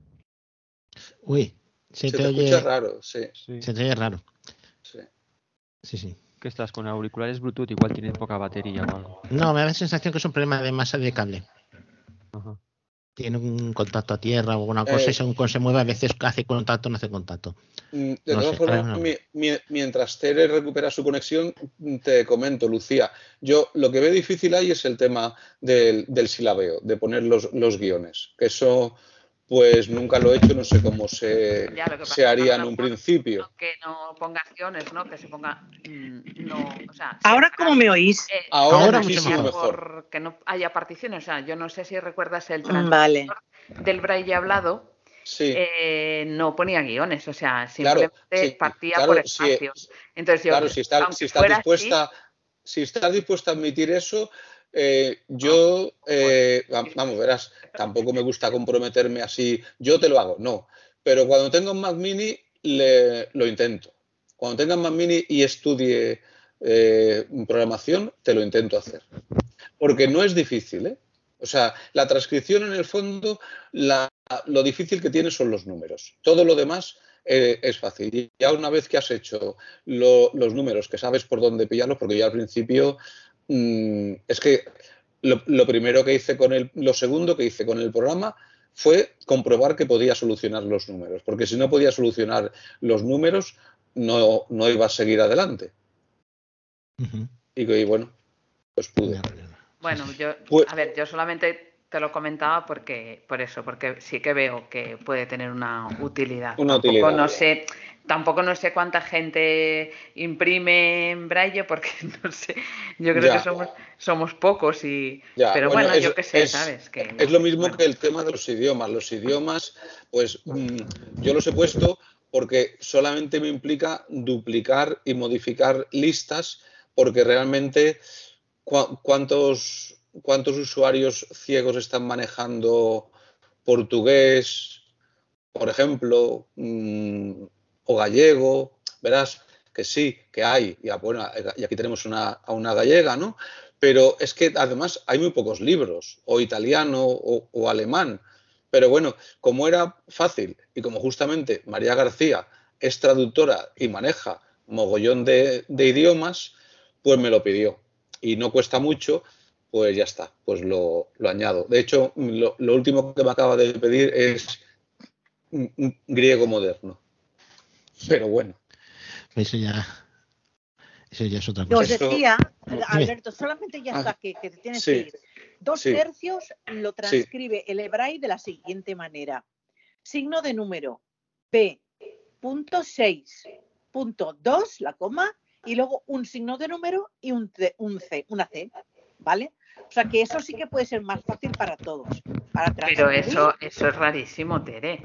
Porque bueno, pues así me lo ha traducido, ¿eh? Eso es rarísimo. tercios en realidad es 2 partido 3, entonces el 2 tendría que ser, o sea, signo de número B, y luego los, los, dos puntos. Eso es rarísimo. Pues a mí me lo ha hecho así. o sea, con el punto 6, el punto 6 y después, ¿qué más? La coma. La o sea, que lo, espérate, es que lo que te ha hecho es 2 barra inclinada 3. Claro. Es que el 2, 6 es la barra inclinada. O sea, el 2, mm, el, perdón, el 6, 2 es la barra inclinada. Pues eso es lo que estoy diciendo.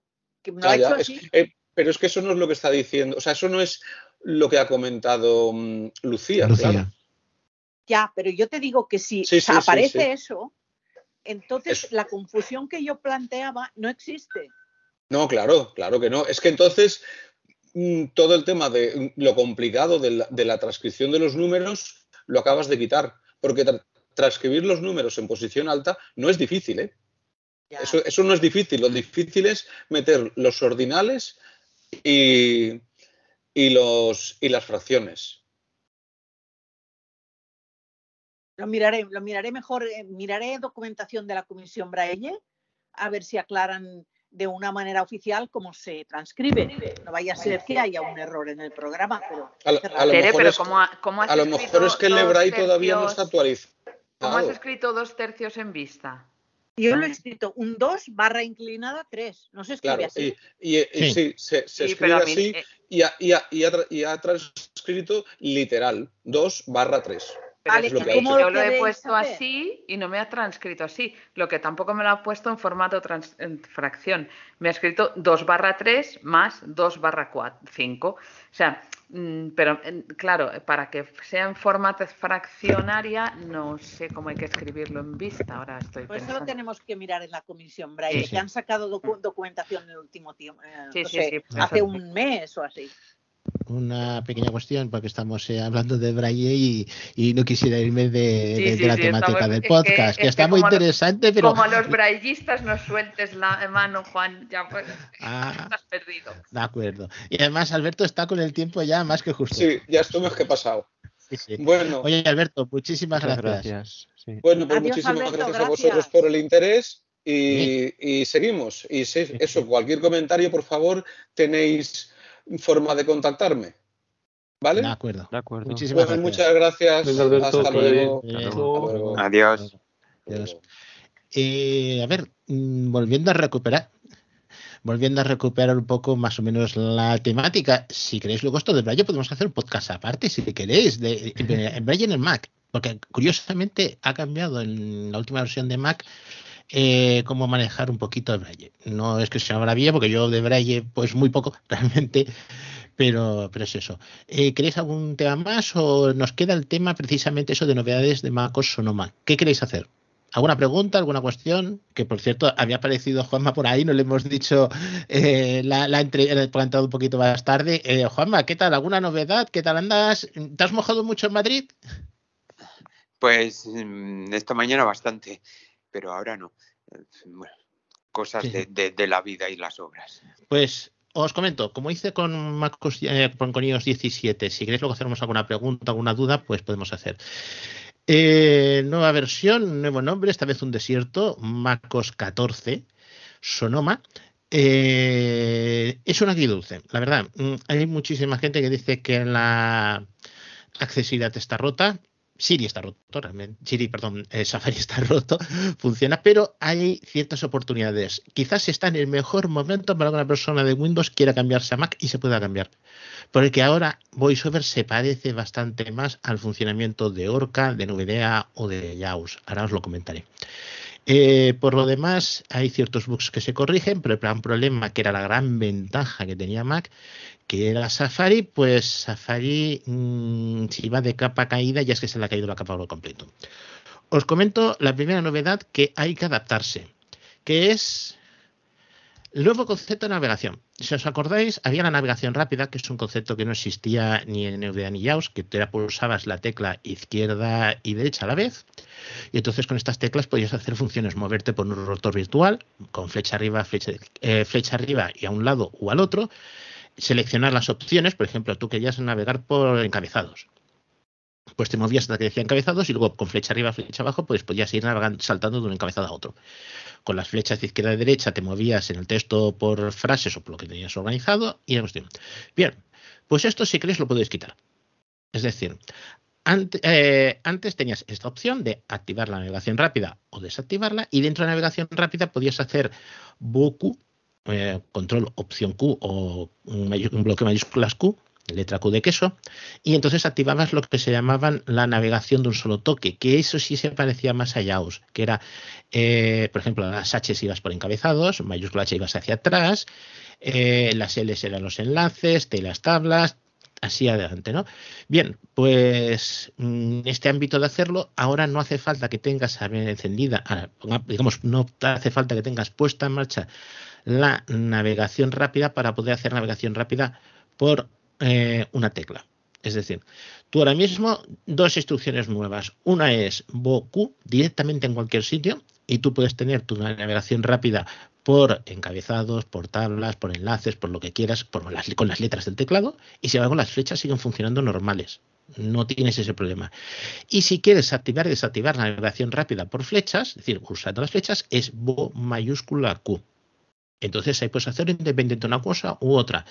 Tú puedes estar moviéndote con, por ejemplo, en un texto eh, con tus letras normales y luego puedes tener, esto es un decir, un, situación que te encuentres, luego tener tus eh, eh, navegación rápida de una tecla activada. Y es más, esto que siempre daba problemas de que si hemos activado la navegación rápida o no de golpe, la podemos quitar. Si nos vamos a comandos, hay una pestaña y hay tres opciones. La primera es, lo que hemos dicho, navegación rápida de una tecla que la puedes activar y desactivar independientemente. Navegación rápida, normal, la de las flechas. Y luego hay otra que es no permitir que pulsar las dos flechas te active la navegación rápida. Con lo cual has movido todo de la mano derecha a la mano izquierda. Eh, esto va en consonancia con una cosa que nos encontraremos en actividades en Mac. Y en actividades en Mac ha introducido un montón de actividades, pero entre ellas son actividades sensibles al contexto. Con lo cual, tú puedes eh, navegar en un texto con navegación rápida y tú le has dicho que cuando entra en la zona de edición se desactiva automáticamente. Y eso lo puedes hacer. Ahora mismo, por curiosamente, no han puesto ninguna actividad preestablecida, cosa que en el iPhone sí había sucedido y había gente que había salido actividad de programación y nos decía los puntos, las comas, todo, ¿no? Pues aquí no, aquí hay que hacerlo nosotros a mano, pero tiene esa ventaja que si hacemos una actividad especial nos vamos a manejar muy bien. Eh, ¿Qué sucede? Que mucha gente que está acostumbrado a la navegación antigua, pues le cuesta bastante, la verdad. Yo a mí me cuesta. Pero yo creo que esto para una ventaja, para quien que venga de, desde Orca, YAWS, NVDA, se va a encontrar de que lo, se ha simplificado mucho. Porque lo que quieres, puedes seleccionarlo, cosa que antes estaba obligado a tener dos o uno, pero no uno y uno. Otra cuestión más que hay en esta cuestión de la navegación. Eh, si tú te mueves con tabulador, ahora si llegas a un cuadro editable, interactúa automáticamente. Y esto está muy bien, porque si tú antes te movías con Bo, flecha izquierda, Bo 8, flecha derecha, tú te movías, llegabas a un cuadro editable, vamos a poner un cuadro de texto, tienes que interactuar, hacer Bo espacio y empezar a escribir. Sin embargo, si haces con tabulador, eh, entras directamente. O si es una tabla, entras directamente.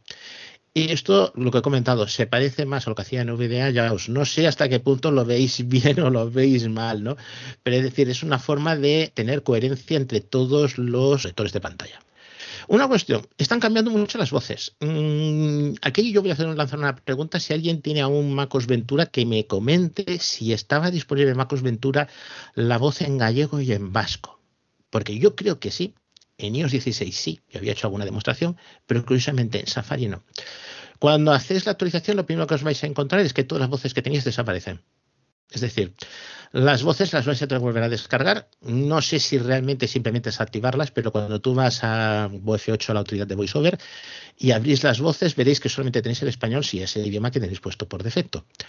Eh, ¿Qué quiere decir esto? Eh, la, estructuración de las voces ha cambiado. Si cuando pues, sacaron que tuviéramos en el rotor de voces de VoiceOver que podíamos seleccionar el idioma, eh, sucedía, sucedía en, mm, si me acuerdo, en Ventura, no sé si en el anterior de Ventura también venía o no, pero el de Ventura seguro.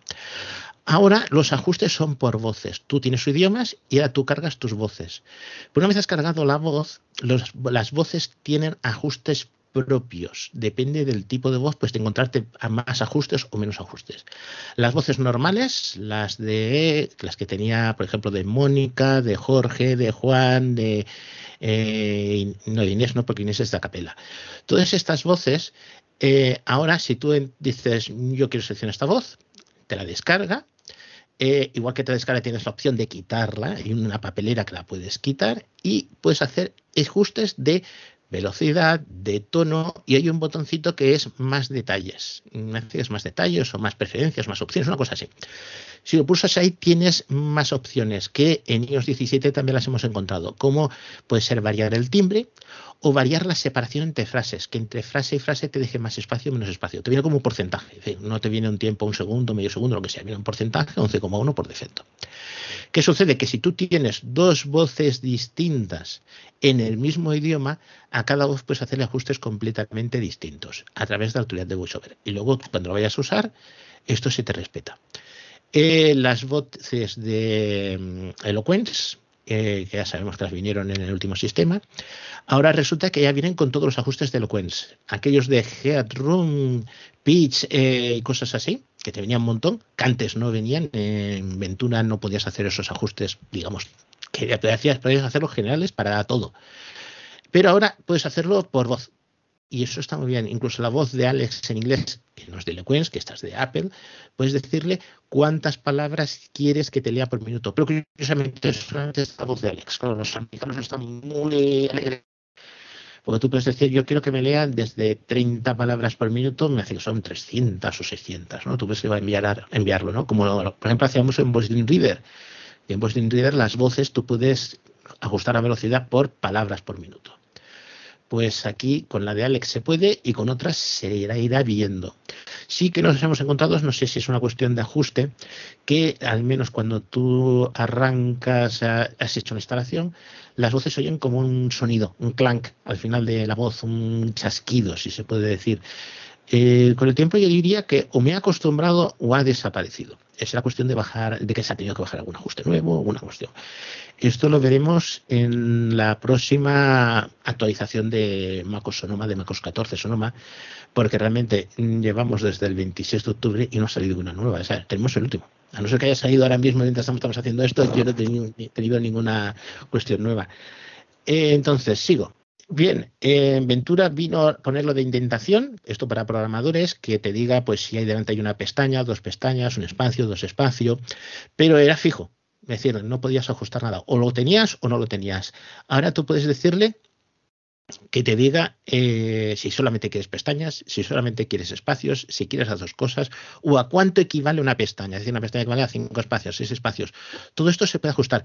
Han aparecido en la utilidad de VoiceOver un montón de ajustes nuevos y realmente hay que perseguirlos.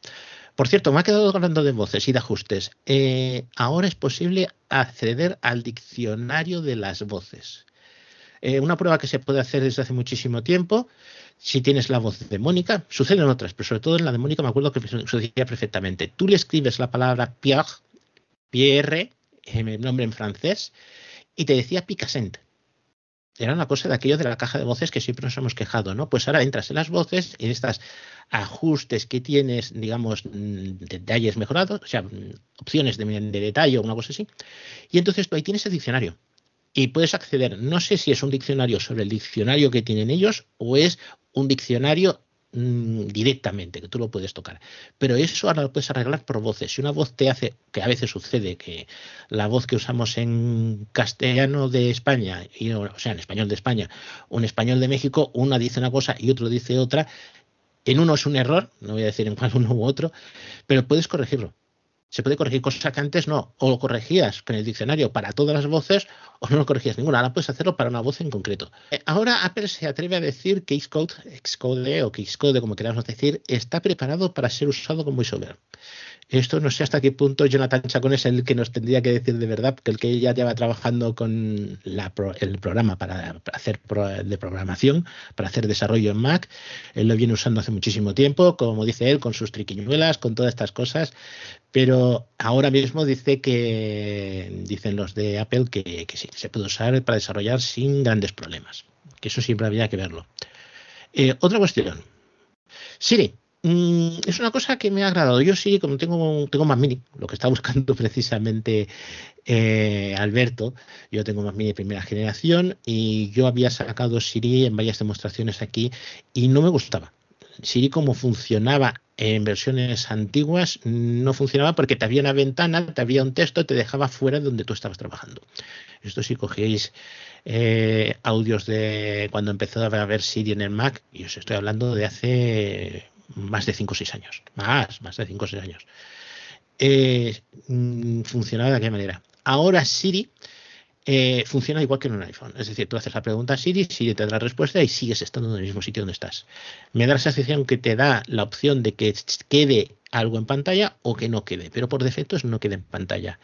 Las voces se seleccionan de forma distinta, ahora han cambiado. Antes, antes seleccionabas, tenías las cuatro voces que querías, vamos, Siri, te podías tenerlo en masculino de España, masculino de, o sea, masculino español de España, femenino español de España, masculino español de México y masculino femenino de México. Y seguramente que alguno lo he dicho mal.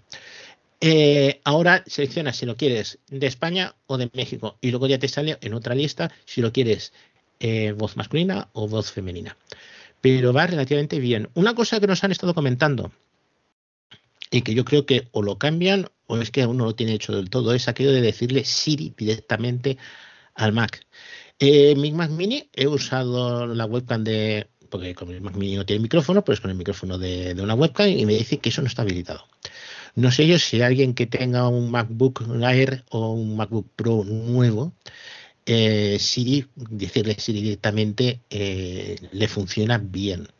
Una opción que yo he oído es que hace falta unos AirPods Pro de segunda generación, cosa que me veo una exageración que no puedas usar un micrófono normal o al menos el micrófono propio del Mac, ¿no? Que lo tengas ahí disponible, igual que cuando nos pusieron Siri allá antes que pulsar el botón, ya tú no le oyes Siri, puedes hacérselo directamente al iPhone. No sé cómo irá esto en concreto si tienen que pulirlo. Eh, pero sí, y las voces mm, no voy a decir que han cambiado, pero sí que mm, tienen un mejor comportamiento, sobre todo comportamiento en uso rápido. Sabéis que podemos poner las voces de Siri para VoiceOver, pues ahora si le das velocidad eh, no se entrebanca. Como se suele decir, no se traban la lengua, admiten más velocidad. No he hecho la prueba de ponerlo a tope por si, por si acaso, ¿no? Pero mm, antes sabías que si, usábamos VoiceOver con la voz de Siri, eh, la límite de velocidad mm, estaba relativamente bajo, no podías pasar de un 50 y alguna cosa así, y las otras voces funcionaban muy bien. Podías subir velocidad. Pues ahora han mejorado. En Braille han aparecido varias cosas. Eh, por ejemplo, pone las ecuaciones matemáticas con NMEZ. No conozco el sistema. Braille, como he dicho, lo tengo muy sencillito. Eh, si esto se parece a lo de Dico que tiene montado la 11 o a otro sistema que usase aquí.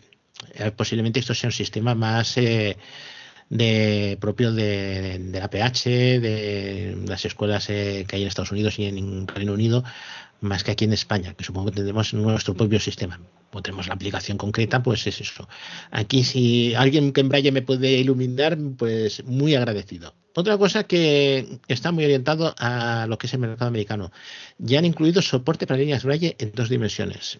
Si alguien se pregunta qué es una línea Braille en dos dimensiones, han presentado varias, entre ellas la Graffiti, que no sé si es de Humanware o de eh, Freedom Scientific, que es una línea de Braille, eh, pues eso, que no tiene una sola línea, sino que tiene varias líneas y permite hacer gráficos. Un precio desorbitado y aquí yo creo que tardaremos en verlas, salvo cosas excepcionales, porque es eso, es un producto muy, muy, muy, muy de nicho.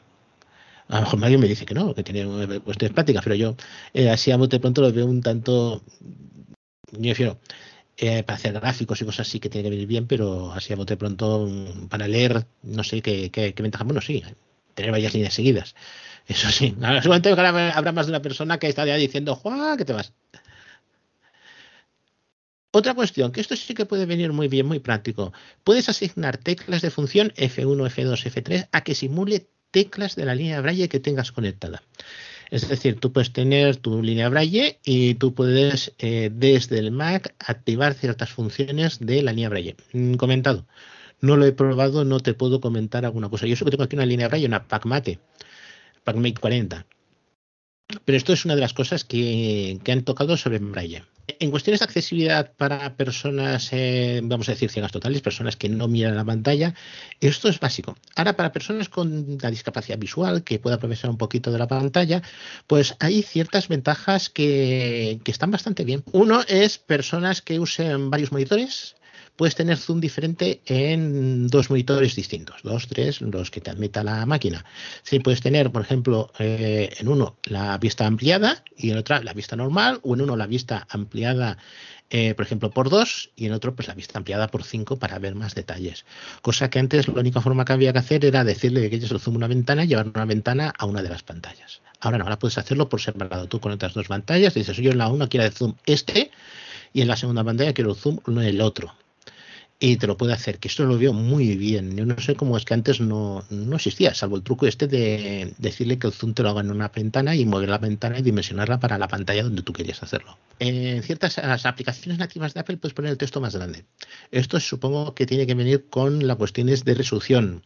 Normalmente cuando cambias de resolución a pantallas de más resolución, por ejemplo de una XGA, una pantalla VGA, eh, grande a una Full HD, ¿qué sucede? Que los tamaños de las letras como tamaño en puntos se conserva, pero como tienes más resolución, esa pantalla se hace más pequeñita, los puntos son más pequeños y esas letras se hacen más pequeñas. Si pasas de un Full HD a un 4K, que es más del doble, eh, que resulta que vuelves otra vez a tener las letras más pequeñitas. Y dices, oye, es que sí, mm, si tengo, para poder verlo, resulta que tengo que no solamente cambiar a una mayor resolución, sino poner la pantalla mucho más grande, pues eh, al menos en aplicaciones nativas de Apple se puede ajustar, este, puede hacer este ajuste sin problemas. He comentado, Safari está roto. Eh, una de las novedades que hay es que cuando tú navegas por Safari, tú lo tenías compartimentado tenías tu área web, donde tú tenías tu página web, tenía tu barra de pestañas, luego tenías, pues si querías una barra de favoritos, la barra de pestañas te admitía grupos y luego una barra de herramientas. Ahora es todo continuo. Eh, en principio es para poder navegar mejor de un sitio a otro. No tienes que no, hace falta que dejes de interactuar dentro de la zona web para irte, por ejemplo, a herramientas o cualquier otro sitio, cosa que podéis hacer con Bojota, pero en fin. Eh, inconveniente que tiene, que tú le das un enlace en una página web y se te va a la barra de herramientas. Y tienes que volver otra vez a bajar la línea web. Supongo que esto es un error que lo tienen que corregir. Pero para ciertas cosas es muy molesto y muy poco productivo. Un cierto banco español, eh, decirlo por, por práctica, hace que la página suya sea completamente. Puedes navegar, pero tardas mucho la mitad porque cada vez que entras en una sección, le das a un botón, le das una opción lo que hace es que te salta el foco a un punto random, normalmente la barra de herramientas, y tienes que volver a bajar, cosa que es un problema. Es un problema. Pero esto es eso. Hay mucha gente que está ya directamente pensando en cambiar a otros navegadores. A ver si hay alguno que funcione mejor. Mm, yo no he probado Chrome, no he probado, probé un tiempo que fue Firefox. Brave quizás es el que lo veo más, más de eso, pero realmente Safari ahora mismo y lo del eh, Safari, no responde, Safari no responde, la Safari no responde, está más grave. Y por eso digo, mm, la gran ventaja que tenía el Mac era poder navegar la web relativamente bastante bien, pues ahora mismo eh, Safari es para decir, voy a echar el triple de lo que he hecho normalmente.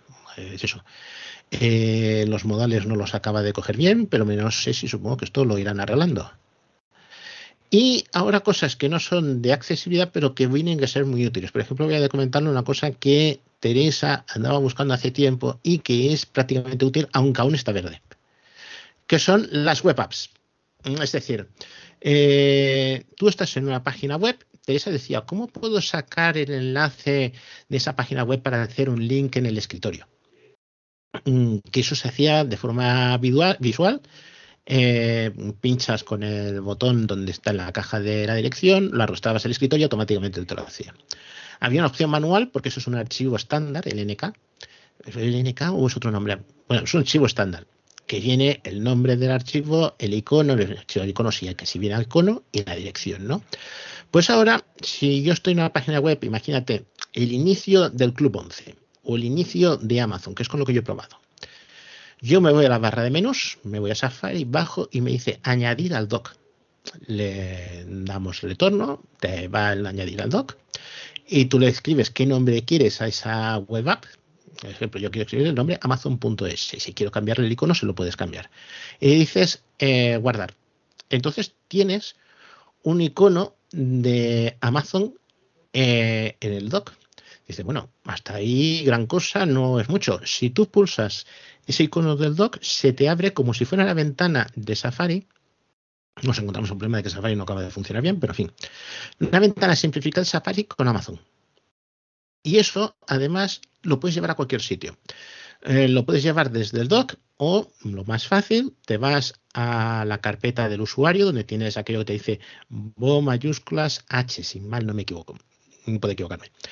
Entonces sabes que tienes la carpeta de documentos, tienes descargas y aquí te aparece una carpeta más que te dice aplicaciones. Y todas estas web apps las tienes en aplicaciones. Dices, bueno, ¿y qué sentido tiene? Vamos a ver. De YouTube no tenemos una aplicación eh, en aplicación para Mac. Pues tú puedes hacerte una web app de YouTube y tú tienes ese enlace como si fuera una aplicación de YouTube. Pero es más, cuando tú lo abres, tú tienes tu ventana de YouTube. Es decir, tú a la hora de navegar por aplicaciones, pues tendrías tu Safari, tu TestEdit, tu Skype abierto y una ventana que dice YouTube. O sea, una aplicación, mejor dicho. Una aplicación que es YouTube.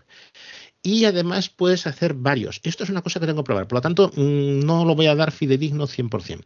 Pero sí que me he encontrado cuando hice lo de Amazon, es que cuando tú entras y empiezas a moverte, lo primero que te pregunta es si le quieres dar acceso a llavero tú puedes darle acceso a llavero, con lo cual va a descargarte las credenciales que tienes de Amazon en el llavero. O tú dices, no, no quiero darle esas credenciales del llavero. Y puedes ponerle las tuyas propias, con lo cual puedes tener dos cuentas de Amazon a la vez trabajando, dos cuentas de YouTube, o dos cuentas de Facebook, o dos cuentas de Twitter. Pues sabemos que la aplicación de Twitter en el Mac, que es nativa, a lo mejor no nos acaba de gustar, nos gusta más la web, ¿no? Pero tienes que tener abierto Safari. Pues te haces tu web app de la web de Twitter, ahora X, X Corporation, y eh, la puedes tener en la pantalla. Y si te admite, he dicho que lo tengo que probar, ¿eh? pero en principio tendría que funcionar. Con credenciales distintas puedes tener una web app para cada cuenta que dispongas o trabajes con ellas, ¿no? Por ejemplo, yo tengo la mía oficial, puedo trabajar, por ejemplo, yo sé, con la de sub de, sub o puedes tener otra más, ¿no? Pues puede tenerlas. Y esto está bien. Y son archivos muy pequeños. Si alguien dice, oye, ¿y esto se puede llevar a versiones anteriores? Mm, digo, lamentablemente no. Es decir, yo lo he probado en Big Sur. Eh, tengo el portátil en Big Sur.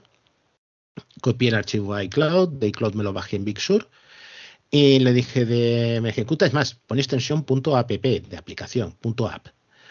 Eh, pues le dije, oye, ejecuta en Big Sur y me dice que la aplicación está incompleta o dañada. Es decir, te hace falta tener eh, la última versión.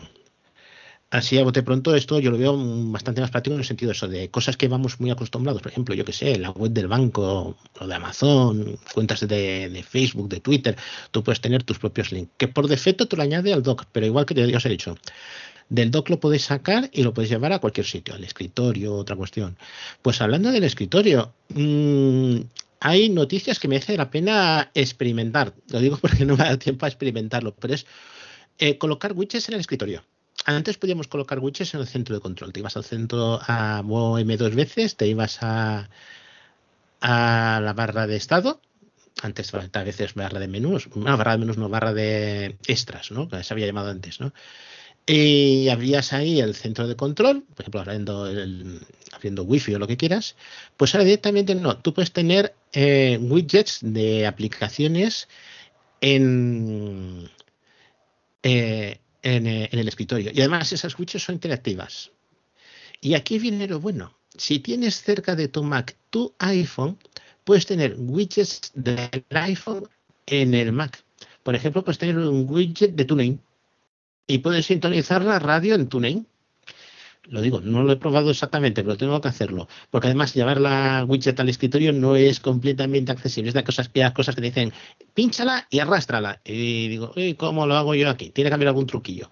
Sé que hay gente que lo hace, ¿eh? En Applebee's lo han comentado un par de veces. Si alguien busca por Applebee's, eh, hay uno o dos posts donde lo intentan. Eh, tú puedes tener widgets de la batería del teléfono. Decir, tú desde el Mac puedes saber cómo está la batería del teléfono, los auriculares del teléfono o alguna cuestión.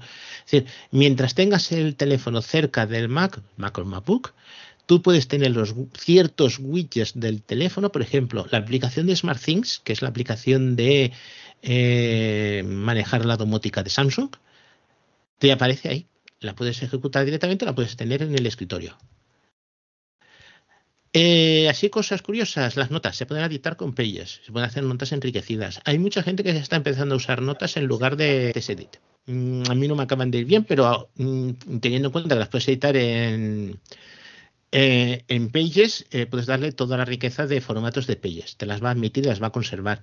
Esto viene de parte de una cuestión que viene, que es los enlaces cruzados, es decir, poder enlazar una nota, un recordatorio, un contacto y me hace que hay alguna cosa más y la puedes enlazar entre ellos, es decir, tener un enlace a un contacto dentro de una nota y el recordatorio correspondiente a algo que tienes que decirle. O una cosa así, o directamente que un recordatorio te vaya a la nota y en la nota te encuentras el enlace de un contacto. Eh, esto estaba en iOS 17 como novedad y aquí ha venido también a quedarse. Estas cosas que los están poniendo a la vez en un lado y en el otro. Igualmente lo de compartir contraseñas se puede hacer también sin problemas. Y así a bote pronto, que no sé qué me quedará. La función de lectura continua, igual que habíamos hablado en el iPhone, también aquí mejora. Ya estaba de hace tiempo, pero ahora eh, tiene algunas ventajas. En general, experiencia, un consejo, si instaláis eh, MacOS Sonoma, venís de Ventura y no os acabas de encontrar cómodos, mm, yo comento lo que a mí me dijo Marcelo de Chile. Hola, ¿qué tal? ¿Cómo va? No sé si me estará oyendo. Pues Marcelo comentó y funciona muy bien, es mm, hace una copia de seguridad de tus ajustes de, de VoiceOver, eso se hace a través de barra, menú y exportar eh, propiedades, y eh, restaura las propiedades a cero. Y a una vez las básicas a cero, como si fuera un nuevo, y a partir de aquí ir empezando a tocar las cosas que te interesan. Y entonces se comporta mucho mejor. Por alguna cuestión, todos los ajustes que tengas de Ventura eh, no acaba de tragarlos muy bien. No sé si es de la juventud de la primera versión, porque estamos en 14.0, o lo que sea, pero merece la pena aunque luego digas de recuperar estas cosas. Es decir, yo, yo quiero recuperar porque tenía no sé qué cosas en el diccionario. Eh, sí, las podrás recuperar, no hay ningún problema. Pero ahora mismo merece la pena hacer esta cuestión. A ver, eh, si alguien se pregunta, ¿me compro un Mac o me compro un Windows? Mm, no sé exactamente cómo está ahora mismo Windows, pero Mac no estaba como estaba antes, la verdad. Eh, tiene cosas muy prometedoras, tiene cosas que a los de viejo cuño, eh, no sé si decirme yo viejo cuño, pero ya llevo bastantes años con esto, eh, nos cuesta bastante de adaptarnos. Yo estoy intentando adaptarme a lo de Boku, Bo mayúsculas Q para la navegación rápida. Y eso sí, por ejemplo, de quitar que la navegación de, o sea, pulsar flecha izquierda, flecha derecha te haga una cosa, eso va muy bien, la verdad, porque no salta tanto. Pero claro, tienes que acostumbrarte a mover las manos de una forma distinta, aquello que dice memoria muscular. Y así a bote pronto, pues, eh, ¿qué te iba a decir yo? Sí, mm, lo que comentaba, no está, no está ahora mismo Mac muy recomendable para alguien que quiera entrar. Y para alguien que sea de antiguo, pues no nos queda más remedio que adaptarnos. A lo mejor dentro de tres meses, seis meses, esto cambia. Pero siempre que hay versiones nuevas, se nota el cambio y aquí se ha notado mucho. Eso sí es cierto. ¿Alguna cosa más? ¿Alguna pregunta? Sí, yo tengo preguntas. Pregúnteme usted. A ver, ahora se me oye ¿De este tema o de en general, Tere? De, de, Mac, de lo que acaba de, explicar. Dime, dime, Sí, sí. Eh, a ver, yo, por ejemplo, una de las, precisamente, una de las cosas que más me gustaba de Mac era Safari. Lo que te pregunto es lo siguiente, incluso la idea es esa que has dicho tú, que ahora cuando pasa por un, por lo menos lo que yo he entendido, por un cuadro de edición, ya te interactúa tal. Eh, bueno, me mm. imagino que si hay errores en el Safari los arreglarán, pero la pregunta que te hago es, imagínate que estás en Google. Google tiene ir por encabezados, has hecho una búsqueda y quieres resultados, pero también tiene el cuadro de edición de buscar. Entonces, cada vez que pasas por el cuadro de edición te va a meter en el cuadro de edición, porque eso también no me digas que es un inconveniente. Supongo que con escape sales, ¿no? Sí, a ver, depende de cómo te muevas. Para que te entre directamente, digamos, caiga, tiene que ser que te muevas con tabulador. Si tú te mueves con tabulador, entra dentro y ya está. Y si tú le das pulso otra vez tabulador, sale del cuadro de edición. Si pulso con las H's. Con las H son encabezados, no son cuadros de. vale, pero entonces se me saltan los cuadros de edición. Exacto. Porque claro, en un momento puede convenir, ¿me entiendes lo que te planteo? Sí, sí, sí. para la productividad. Y luego la, la, interacción, la interactuación con la web de, de Safari estaba muy bien conseguida, con otras aplicaciones no. Por ejemplo, el calendario era un martirio. No lo sé, calendario no lo he, es que más que esa aplicación que no uso no, no he abierto.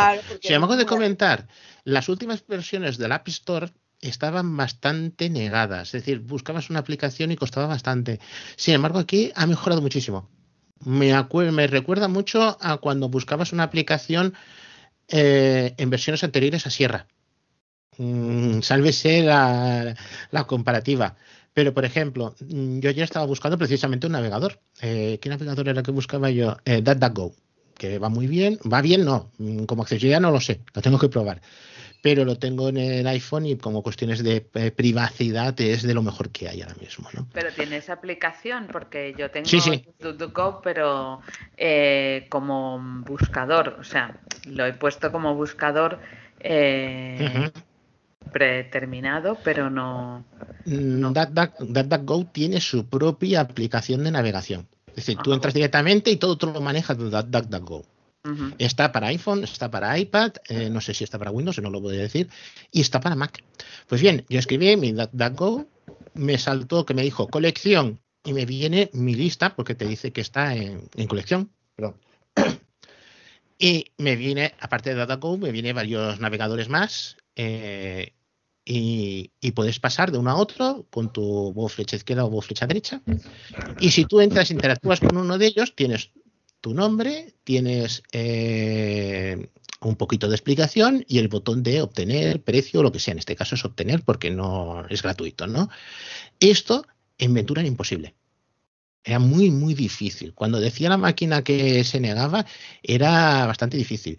Y ahora mismo aquí en Sonoma, dos o tres aplicaciones que me he descargado así, esta entre ellas, eh, la App Store funciona bastante bien. Que el botón de buscar está al principio, y claro, tú estás en medio, tienes que irte hacia la derecha o buscar el cuadro directamente, pues sí. Que a la hora de interactuar, no te voy a decir yo que haya mejorado mucho. Pero, por ejemplo, cuando ya estás dentro de la búsqueda, eh, buscar a las aplicaciones, ver la, la descripción, todo eso funciona muy bien. Ha mejorado muchísimo. Es cuestión del App Store. Ha vuelto a ser el sistema antiguo que yo me acuerdo cuando, cuando el primero que tuve, que era con Lion. Las aplicaciones las podía buscar con mucha, mucha facilidad. Igual que de buscar las actualizaciones, todo esto mm, está más ordenado, la verdad. ¿Y el correo? el correo sigue funcionando bien. Yo nunca he tenido Pero, ¿qué haces cuando vas a la bandeja de entrada, por ejemplo, Bojota? ¿Cómo, cómo vas a vas y vienes, digamos? Vamos a ver, primero que tienes vista moderna, vista clásica. Mm, bueno, ya, ya me has puesto. si, te sale, si tienes la vista que sale por defecto, es la vista moderna, que es la vista que tiene un iPhone. Ah. Entonces, si es la vista con iPhone, de lo que te viene es correo, correo, correo, y tienes que activar la barra lateral para ver los buzones, si no, no los ves en Boheme, te vas a visualización, baja y dices, eh, me hace que es barra lateral o no sé qué lateral. Y entonces tienes ahí la lista de buzones y tus correos. Pero lo, que a mí me gusta, mm, que claro, con la mayoría de la gente nos hemos acostumbrado, es que los mensajes sean leído o no leído, de quién viene, el, objeto del mensaje, la fecha y todo lo demás como si fuera una tabla. Y eso tienes que hacerlo con la vista clásica. Yo la vengo heredando desde hace muchísimo tiempo y me funciona muy bien. Entonces tú que tienes una barra de herramientas, luego tienes la barra de favoritos y después te viene buzones, que es esa barra lateral, ya directamente te dice buzones y después mensajes. Y una vez estás en mensajes, flecha arriba, flecha abajo y navegar sin problemas. Incluso después tienes una barra horizontal y tienes la previsualización que yo por defecto la tengo quitada. Si no, voy a mirarlo ya directamente, abres el correo. ¿Qué quieres un correo este? Lo abres, retorno y te lo abre. Básicamente, eh, Mail funciona, en ese sentido, funciona bastante bien. Eh, pero es eso, el detalle está en eso, si tienes vista moderna, vista clásica. ¿Dónde se selecciona vista clásica? Eh, si mal no me acuerdo la última vez, porque han cambiado varias veces, está los ajustes, Boheme, te vas a email, bajas email a los, a los ajustes que hay ahora.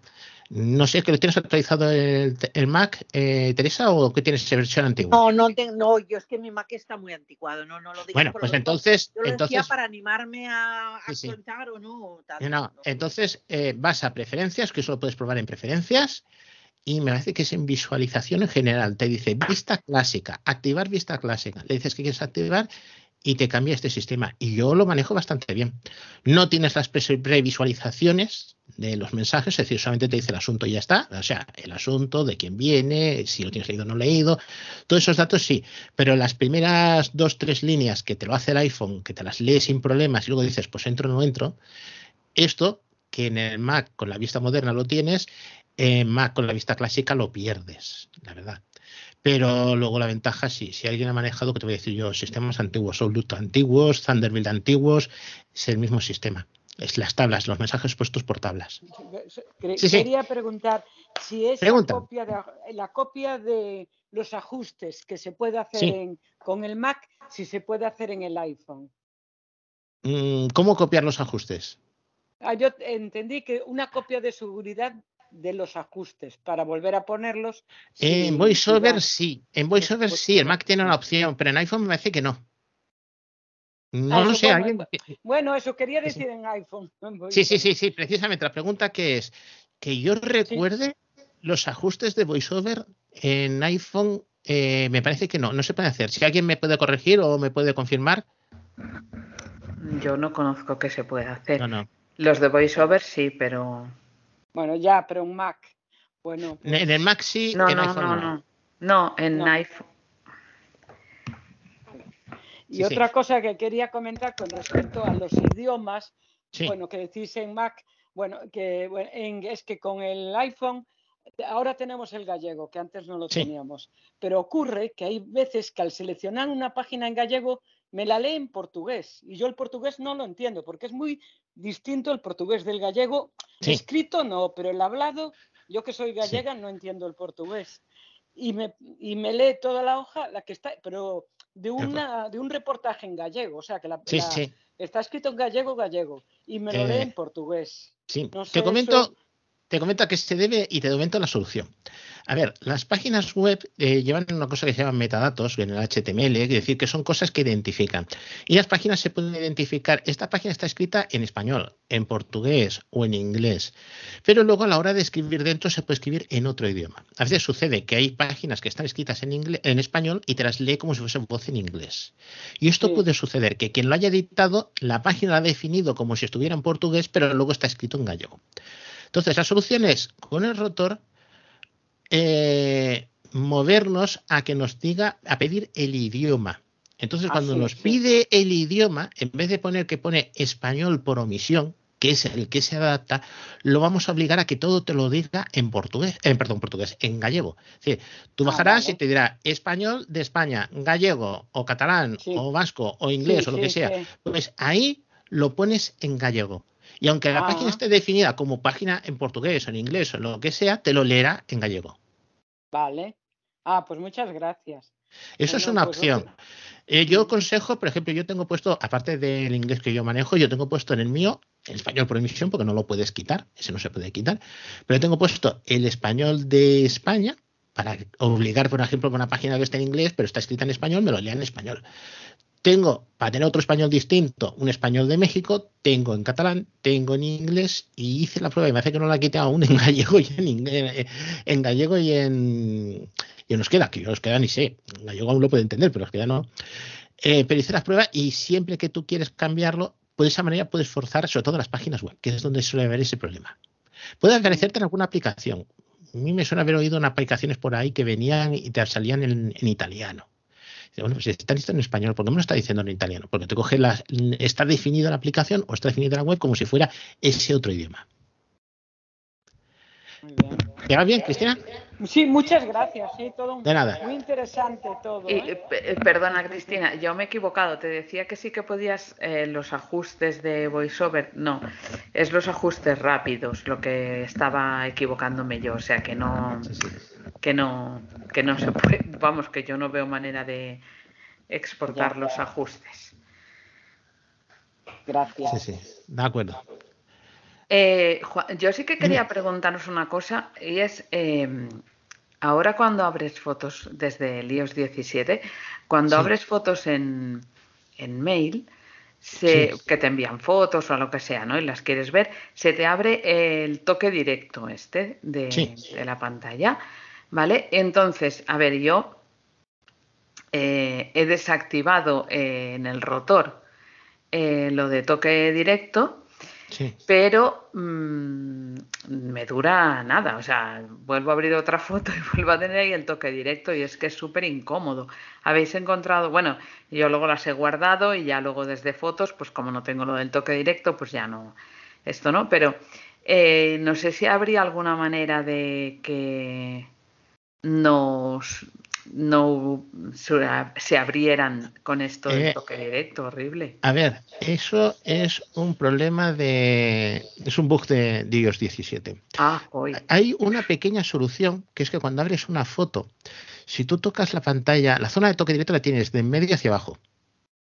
Prácticamente en el centro de la pantalla. Pero, si tú pues, tocas pues un botón en la parte de arriba. No, en mi pantalla la tengo arriba todo.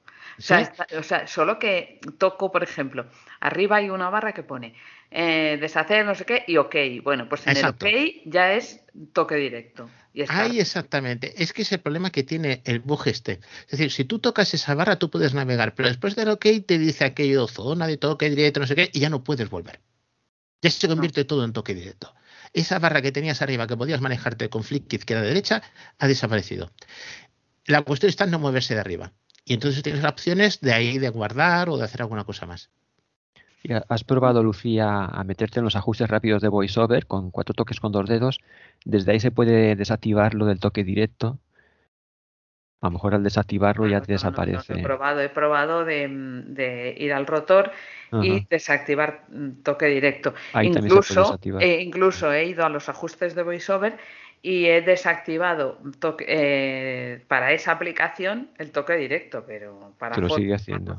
Sí, no, no, es que es un bug conocido. Es más, eh, ah. mientras estás haciendo cosas en la pantalla, estás haciendo garabatos. Sí, sí, porque, directamente el toque directo es eh, dibujar en pantalla. Imagínate, te han mandado una foto de lo que sea y quieres hacerle un autógrafo, un autógrafo, ¿no? O quieres hacer una indicación o lo que sea. el dibujo, no sé qué, digo, ¿qué me dices, por favor? Sí, sí, sí, sí. Ah. Es que estás dibujando la pantalla. Eso es un bug conocido de, de iOS 17. Lo que no sé es cuánto tiempo tardarán en corregirlo.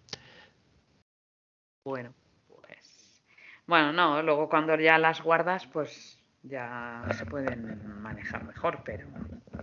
Yo te quería preguntar. El, eso, el buscador DataGo, ¿tú has probado el navegador en iPhone? Eh, en iPhone lo probé hace tiempo. Mm, no era lo mismo que el Safari del iPhone. Es decir, la Safari del iPhone está bastante bien. Está casi de lo mejorcito que te puedes encontrar hoy en día. Tanto en el iPhone como en el iPad.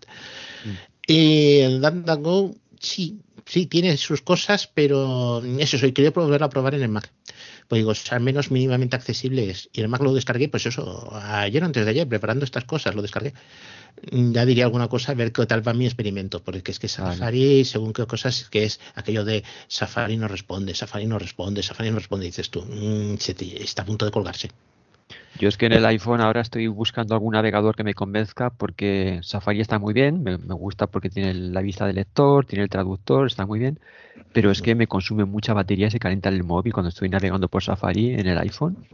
Mm, hay determinadas aplicaciones que por lo que sea se calienta. Yo lo digo en el S 2020, no sé por qué se calienta por la parte de, justo por debajo donde está la cámara. A mí lo que me pasa con es la batería, la de la batería es increíble, ¿eh? Es que a, mí, de todas maneras, a mí me pasó el otro día una cosa súper curiosa y me tuve que bajar Firefox. Em, mm, bueno, y, me fue bien, no he navegado mucho con él, pero, pero me fue bien. Y es que el, la web de mi banco para autorizar los pagos eh, Safari me la bloqueaba como que fuera un rastreador, porque entonces yo tenía, incluso eh, llegué a bajar el nivel de seguridad, puse que lo de, eliminé, o sea, quité en los ajustes lo de los rastreadores, pero eh, Safari la, la, seguía bloqueando, entonces yo no podía autorizar pagos. Mm, una pequeña cuestión. ¿Los cambios esos los hacías en nivel general o nivel de web? No, lo hacía en ajustes, en, o sea, ajustes de Safari, sí, a nivel general. Y bueno, ya llegué a dejarlo todo muy abierto, que no me apetecía mucho, pero bueno, pensé, a ver si así puedo, bueno, pues no. Entonces, pues me dijeron en el banco que probara con otro navegador y me bajé el Firefox. Y bueno, sí, realmente sí que pude autorizar los pagos y tal. Pero claro, no sé, navegar parecía que se podía hacer bien y tal, pero claro, yo no sé mm, si hay que volver a meter todas las historias estas de, de, rastreadores y demás, porque claro, Safari parece que esto lo tiene muy... Entonces, claro, el tema de DuDuGo lo que puede ser es que como que tienen la privacidad como por bandera pues a lo mejor es un buen sistema, la verdad. Brave, eh, probarlo. ¿Mm? Yo me lo acabo de descargar ahora cuando lo ha dicho él, lo he buscado y me lo he descargado, pero claro, no lo he probado, habrá que probarlo. Yo estaba usando Brave por este problema que comento de que se me calienta y consume mucha batería el Safari y me gusta, lo que pasa que Brave no tiene traductor, es una pega, y el, la vista del lector tienes que activarla siempre de forma manual, no es como en Safari que puedes hacerlo de forma automática y luego hacer descartar, ¿no? Algunas webs son las dos pegas que, tiene Brave. Pero bueno, se me calienta menos con Brave. pero el tema es que, a ver, yo mm, es que ahora estoy un poco así, ¿eh? con el tema de que me vayan. Tampoco no es que yo tenga muchas cosas que ocultar, ¿eh? pero no me gusta. Eh, eh, el, o sea, por ejemplo, yo intento, pues eso, que no haya seguimientos, que no haya todo esto, ¿no? Y bueno, y, no sé, eh, por eso antes de bajarme otros navegadores me parecía que, que debía mirar un poco esto, ¿no? Pero claro, al final es que dices, bueno, pues voy a eh, utilizar Firefox ni que solo sea para esto, pero es que... Lucía, en Safari, cuando tengas una web así que te dé problemas, vas con VM a la barra de menús, me hace que sin archivo, en la pestaña de archivo, bajar para abajo y hay una opción que dice ajustes para esta web. Y tú puedes ajustar mm, todo lo que no, puedes pero te estoy hablando de iPhone, ¿eh? Ah, vale, vale. Mm, ¿Y esto no te lo permite el iPhone? En el Mac sé que es ajustes para esta web. Yo me lo he encontrado porque yo hago muchos trámites de aquí de casa generales, por ejemplo, para pasar la ITV. La ITV está puesta a nombre de mi, de, mi madre y lo saco yo. Para que vaya mi padre y lo lleve el coche sin, sin problemas. ¿no? Entonces, claro, eh, ITV aquí en Barcelona es que funciona todo a base de pop-ups, de ventanas emergentes. Y yo lo que tengo puesto es que eh, la ITV le tenga permitido todos los pop-ups y puedo hacer la ITV. Mm, claro, que es una cosa que haces de un año a otro y cuando te, te toca el turno, pues te acuerdas de que decir, no, no me acuerdo de cómo lo hice el año pasado, pero como ya estaba hecho el ajuste, ah. eh, sé que hay eso. Y si me dice algún pues problema, porque además te avisa. Arriba tendría, eh, tendría que mirar. Pero vamos, yo de todas las maneras, desde ajustes de Safari, dejé el Safari lo más abierto que, yo pensaba que, que podía estar. ¿eh? y aún así voy a, ver que había bloqueado Safari y, me había bloqueado esa web. Todo el rato me la bloqueaba. Eh, claro, mm, en el banco me dicen, no, no, pero todo esto se hace por su seguridad. Digo, hombre, no sé si es por mi seguridad que Safari, o sea, si es una página muy segura cuando Safari está detectándola como rastreadores, que ya me extraña, pero bueno. No, hay cosas, pues, hay cosas muy sencillas. Por ejemplo, eh, Google. Yo tengo la costumbre de buscar Google vía web Google. ¿no? O sea, no eso del cuadrito y meter en la barra de elementos. No, no. Yo abro mi, mi web de google.es. Sí, y una de las cosas que tienes que según que le preguntes, si son cosas que puede ser una ubicación, te pregunta la ubicación. Y a mí me martirizaba porque dice, Google desea saber su ubicación, la permite, no la permite, no sé qué. Digo yo, mm, acabé diciendo que Google mm, sepa cuál es. Le digo permitir y ya está, porque lo que va a hacerme es que si yo le pido Mm, que digo yo, una pizzería, por decir, me diga la pizzería del Prat, que es donde estoy, ¿no? Y además este ordenador no se mueve del Prat, es decir, que la, ubicación es la misma. Estas son las cosas que dices tú, ¿permites o no permites? Pero tienes que tener de mano. Entonces acabé haciendo eso. Me fui a los ajustes de esta web y donde decía preguntar ubicación, le digo, permítela siempre. Solamente con Google. Si yo busco con otra cosa, no me lo va a hacer, pero con Google sí. O con Amazon o con, como he dicho, los pop-ups en la página de ITV. Mm. Bueno, esto está hablando de Mac, en el iPhone no sé exactamente cómo va, pero me imagino que tiene que estar, ¿eh? Supongo que a lo mejor arriba donde está lo de la, pues a lo mejor, eh, o sea, en la barrita esta de. Sí, sí. sí. Eh, en la opción en el Mac se llama ajustes para esta web. Mm. Sí, a mí me suena eh, es algo de esto. Lo que pasa que también te digo, ¿eh? Mm, si abriéndolo desde ajustes de Safari no conseguí que entrara, pues aunque lo haga para esta web, supongo que abriré lo mismo, ¿sabes? Entonces, bueno, no sé. Y cuando te sale el cuadro de que bloquea la página, ¿no te da la opción de que tú de forma voluntaria, si confías, que te lo permita abrir? no, porque vi, eh, fui a mirar eh, las páginas que había bloqueado, ¿no? Y entonces lo vi, vi que estaba esa página. Entonces no, o sea, vi que estaba la página, o sea, la de Bank Inter. Y entonces dije, ostras, ¿cómo puede ser? Pues sí que tiene poco ni. O sea, no sé, que a lo mejor es desde mi ignorancia, ¿no? Pero sí que pensé, digo, qué raro que, que lo detecte como rastreador, ¿no? Si. Sí. En teoría debería ser una página súper bien hecha y súper.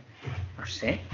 No, simplemente como te vende cómo están organizados. Simplemente, yo que sé, que te voy a decir que te manda un, un servidor u otro. Por ejemplo, CaixaBank que te envía LOC 1, LOC 2, LOC 3, ¿no? Y esto te está enviando un servidor distinto y ya eso es suficiente para que te diga, no, no, es que esta página se hace pasar por, la, por CaixaBank.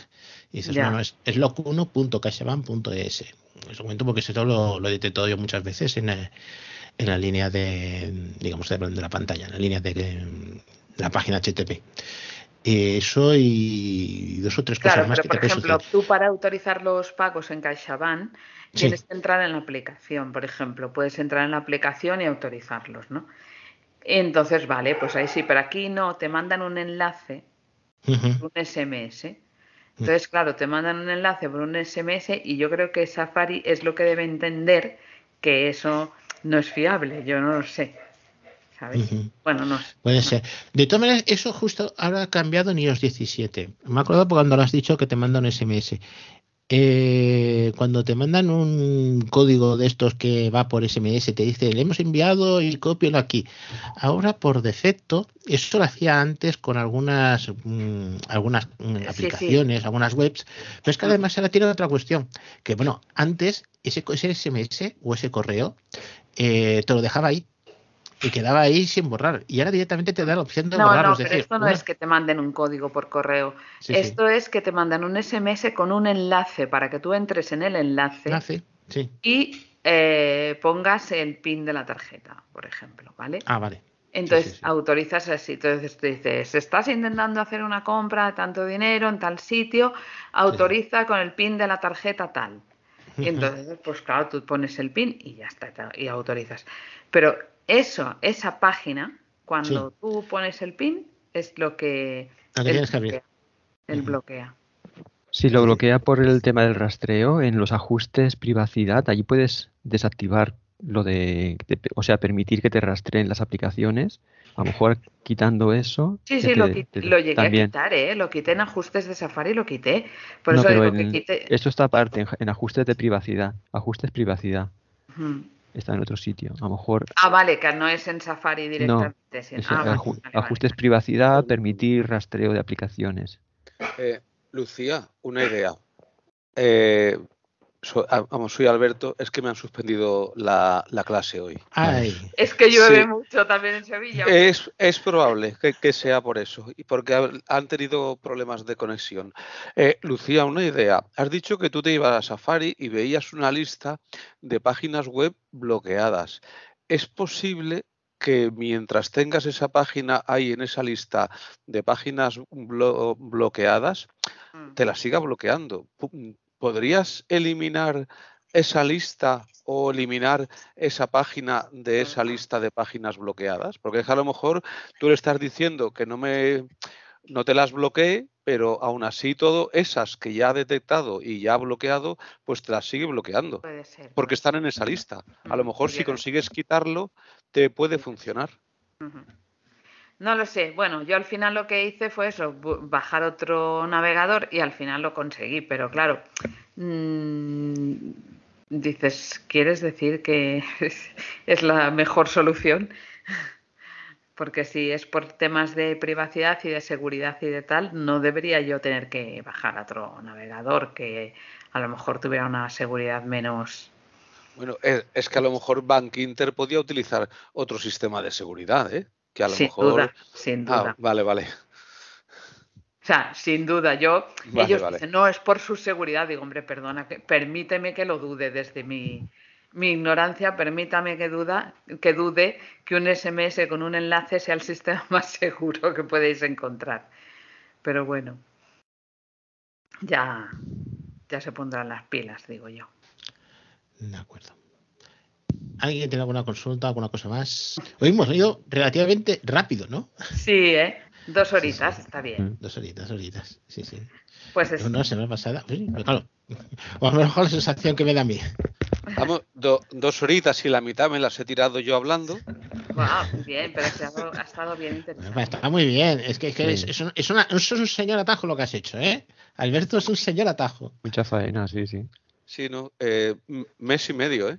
¿Y cómo, ¿Y cómo te navegas? Porque antiguamente en, en atajos podías, cada acción el título de cada acción era un encabezado, podías ir rápidamente, pero con tantas acciones, ¿cómo te, cómo te manejas? Porque no hay un pues buscador, ¿no? No, hay, no, puedes. ojalá hubiese un, un, buscador. Pues Exacto. mira, con, con, mucha paciencia y mucho cuidado para no pasarte. Sí, sí. O sea, pero mucha, mucha, paciencia. A mí antes me gustaba eso, que eran encabezados, iba rápidamente, rotor encabezados, iba rápidamente. Eh, el atajos ha mejorado en accesibilidad en algunas cosas y ha empeorado en otras. Sí. Pero bueno, tienes que armarte de, paciencia. Pero ahí transmite un trabajo que no veas, ¿eh? Mm. Sí, no. Eh, es, pero es un trabajo, o sea, la, parte lógica es solamente, bueno, es solamente, como he dicho, la parte de los números. Lo, otro es mm, muy, muy sencillo. O sea, el cambiar un carácter por otro eso es, pues son mm, tres instrucciones o cuatro. es, un bucle de, de, coger una lista y, pasar la lista entera y decirle, bueno, coge el primer el, elemento de esta lista y el elemento de la otra lista y lo, y lo reemplazas y ya está, un elemento por otro. Lo pesado copiar las listas, ¿no? Rellenar esas listas. Mm, lo pesado es cuando tienes muchas listas, pues modificar las listas. Pero, pero lo pesado es los números. O sea, es que, mm, bueno, si, si le has echado un vistazo al atajo, mm, verás que los números se llevan gran parte del, del atajo. Del... atajo, sí, sí, de lo que es la longitud del, del atajo. Es que si quitas los, los números, pues es que a lo mejor le, estás quitando 100 acciones. o sea, es que se llevan 100 acciones los, los números. Fácilmente. ¿eh? Ahora, lo que no hace que a mí me gustaba era cuando eh, era lo de copiar y, y o sea, eh, cortar y pegar, ¿no? O sea, yo cogía una acción, la, ah, copiaba, me la llevaba arriba, la pegaba arriba, pero abajo se cortaba, se desaparecía. Ahora no, ahora sí muevo si copio una acción, tengo que volver abajo para borrarla. Sí, es que, es que es que está mal hecho. Debería de ser donde tú te, donde tú sitúas el foco de VoiceOver, que ahí añadirá la acción que quieres insertar. Entonces sería mucho más cómodo. Eso con, WordFlow sí que lo hacía. Te la añade al final. De, todas maneras, Manuel, te, te, digo cómo hago yo eso, porque efectivamente a mí me, me pasa, me pasa eso. Mm, yo añado la acción, copio e inmediatamente la borro. Sí. Porque ah, si no tengo que volver abajo. Si no te vuelves loco, sí, sí. y, otra cosa, Manuel, una, una duda. Cuando tú tienes que utilizar alguna acción para manejar archivos, por ejemplo, seleccionar archivos, eh, si tú, eh, tú añades la, la acción y te pone que el archivo que vas a manejar es la salida de la acción, eh, pues en este caso la, penúltima, porque la, última es la que acabas de añadir ahora. Entonces te pone como entrada de esa acción de la salida anterior.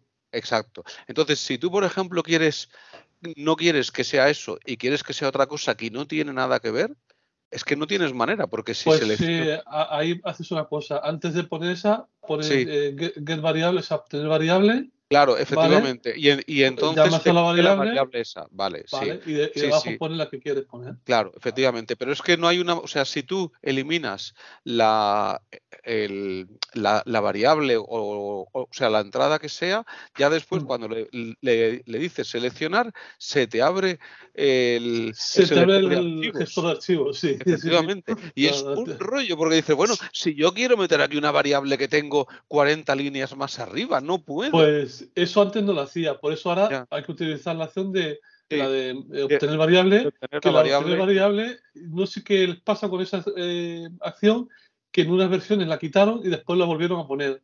La mm. quitaron porque intentaron que siempre utilizáramos las variables mágicas. Las variables mágicas. ¿Vale?